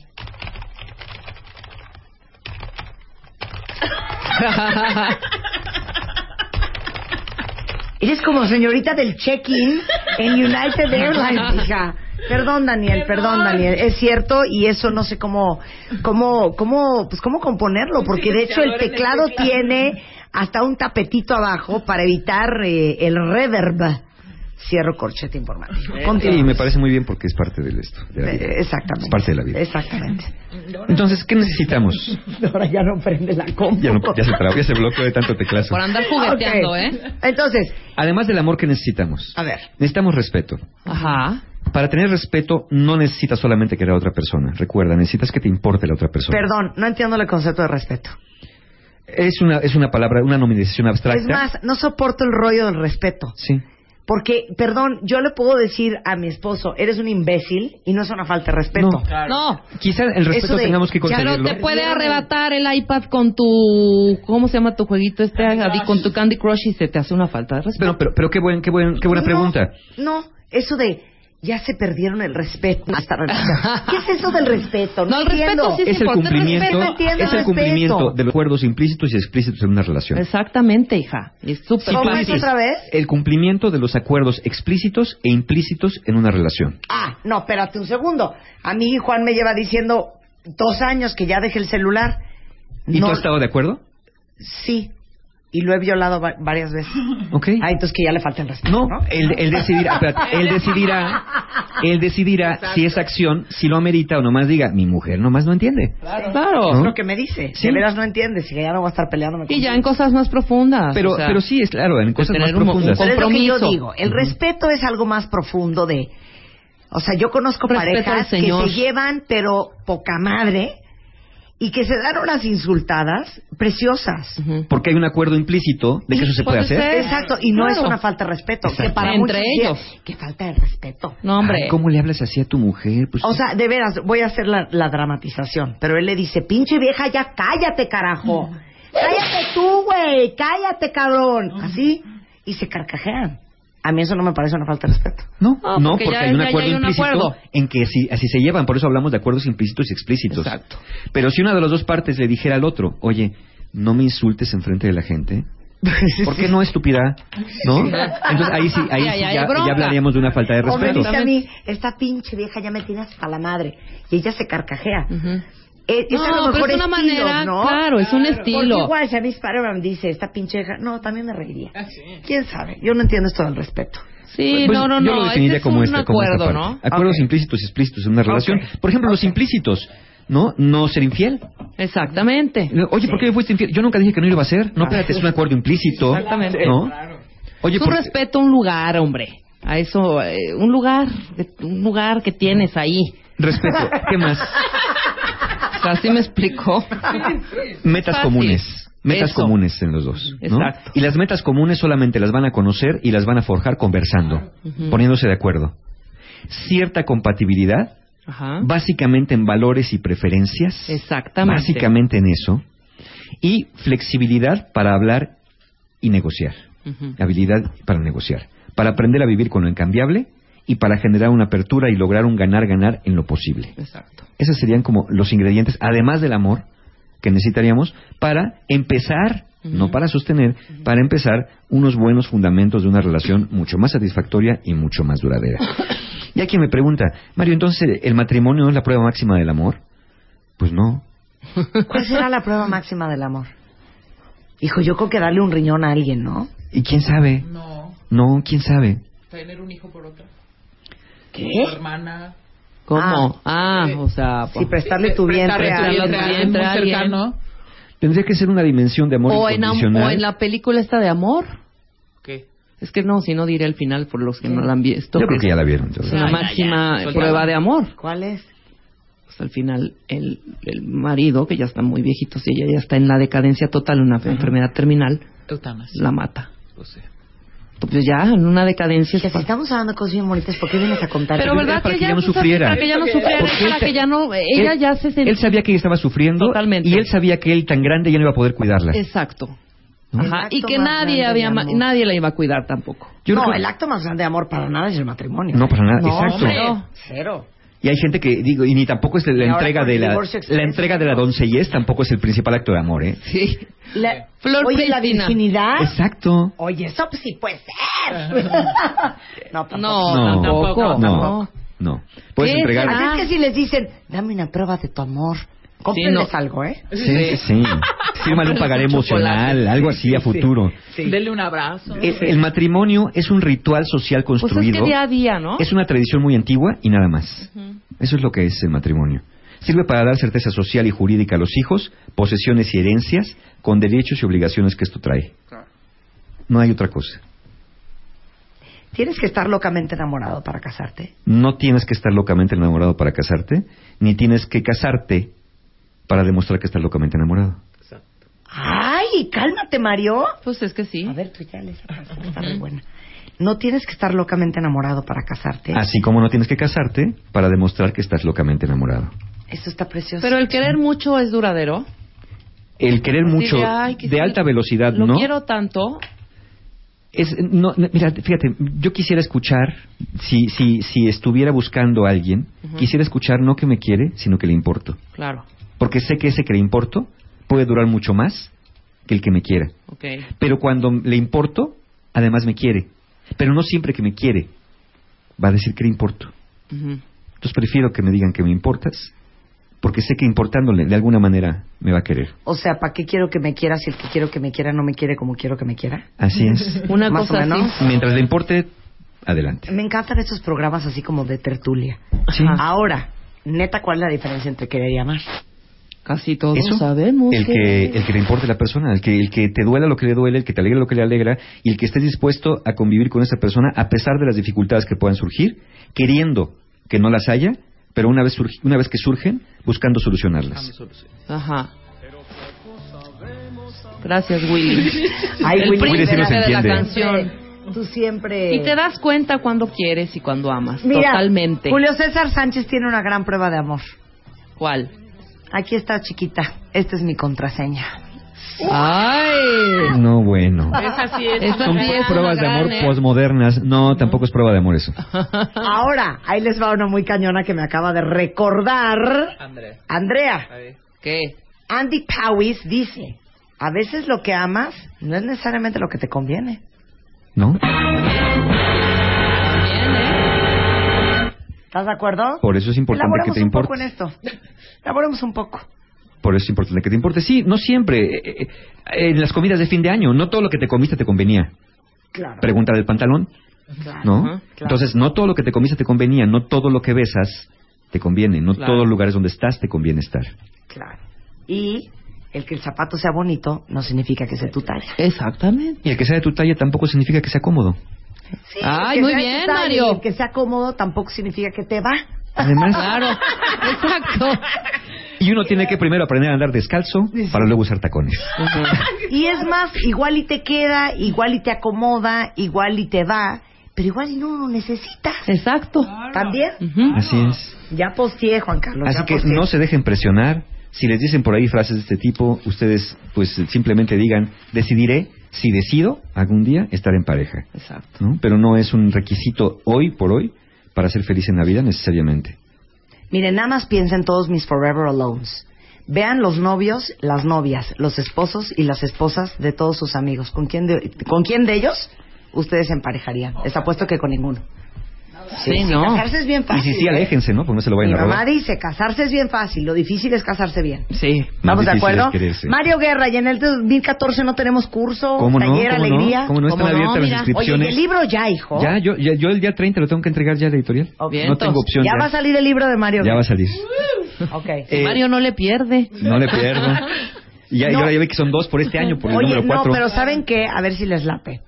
Me mandó Aura Medina, la chata de Bit de Alemania, un mail diciéndome que por qué no hacemos un libro sobre el programa con capítulos de cada uno de ustedes. Ay, estaría Especialistas. genial. ¿No está Muy bien, padre? claro. ¿Lo hacemos? Lo hacemos. Va, va. ¡Eso! Órale, ¿me lo compras? Claro, Órale, sí. va. ¿De acuerdo ¿Ya el porcentaje? El 7 y el 4 traen lo suyo. Ok, entonces, ¿cuándo son los cursos y talleres? Están abiertas las inscripciones, ya tenemos dos. Uno, la ciencia y el arte de ser pareja. Es un taller exclusivamente para parejas el sábado 8 de febrero en Hotel Fiesta Americana Reforma. Y pues el, el precio de preventa seguirá hasta hoy porque mis amigos de Encuentro Humano dicen que mucha gente anduvo de vacaciones. Entonces hasta hoy es el precio de preventa. Taller para parejas, la ciencia y el arte de ser pareja. Para personas que ya están en pareja, casados o no, puedan mejorar sus herramientas para una mejor relación. Y solamente nos quedan 25 lugares para el taller Conciencia para Amar, que es un taller para solteros, para personas que no tienen pareja o que su pareja no quiere ir con ellos a talleres de pareja también. Es el primero de febrero y toda la información de ambos en encuentrohumano.com o manden un correo a talleresencuentrohumano.com. Nada más quiero aclarar, este taller de conciencia para el mar de solteros no es un taller para ligar, porque mucha gente me pregunta hasta cómo voy vestido y si me voy perfumado y pe- bañado y peinado. Es un No taller estaría de más, ¿eh? Ve, eh, bueno, ahí no, los- no nos limitamos, pero no es el objetivo. El objetivo es conocer esta mecánica y dinámica de las relaciones de pareja, aún estando desde afuera de una relación. No te esperes a estar para aprender, aprende primero para poder estar. Por eso se llama Conciencia para Amar. Encuentrohumano.com o talleres arroba encuentrohumano.com. Esos son los primeros dos talleres de este año y estamos estrenando justamente el de solteros. Muy bien, pues me parece muy bien. Encantado. Todo Te queremos, dicho. Mario, te queremos. Estamos de regreso mañana en punto de las 10. ¡Adiós! ¡Hello, Kanye! So follow me, yeah, cause this shit about to go. I'm doing 500, I'm out of control. But there's nowhere to go. And there's no way to slow. If I knew what I knew in the past, I would have been blacked out on your ass.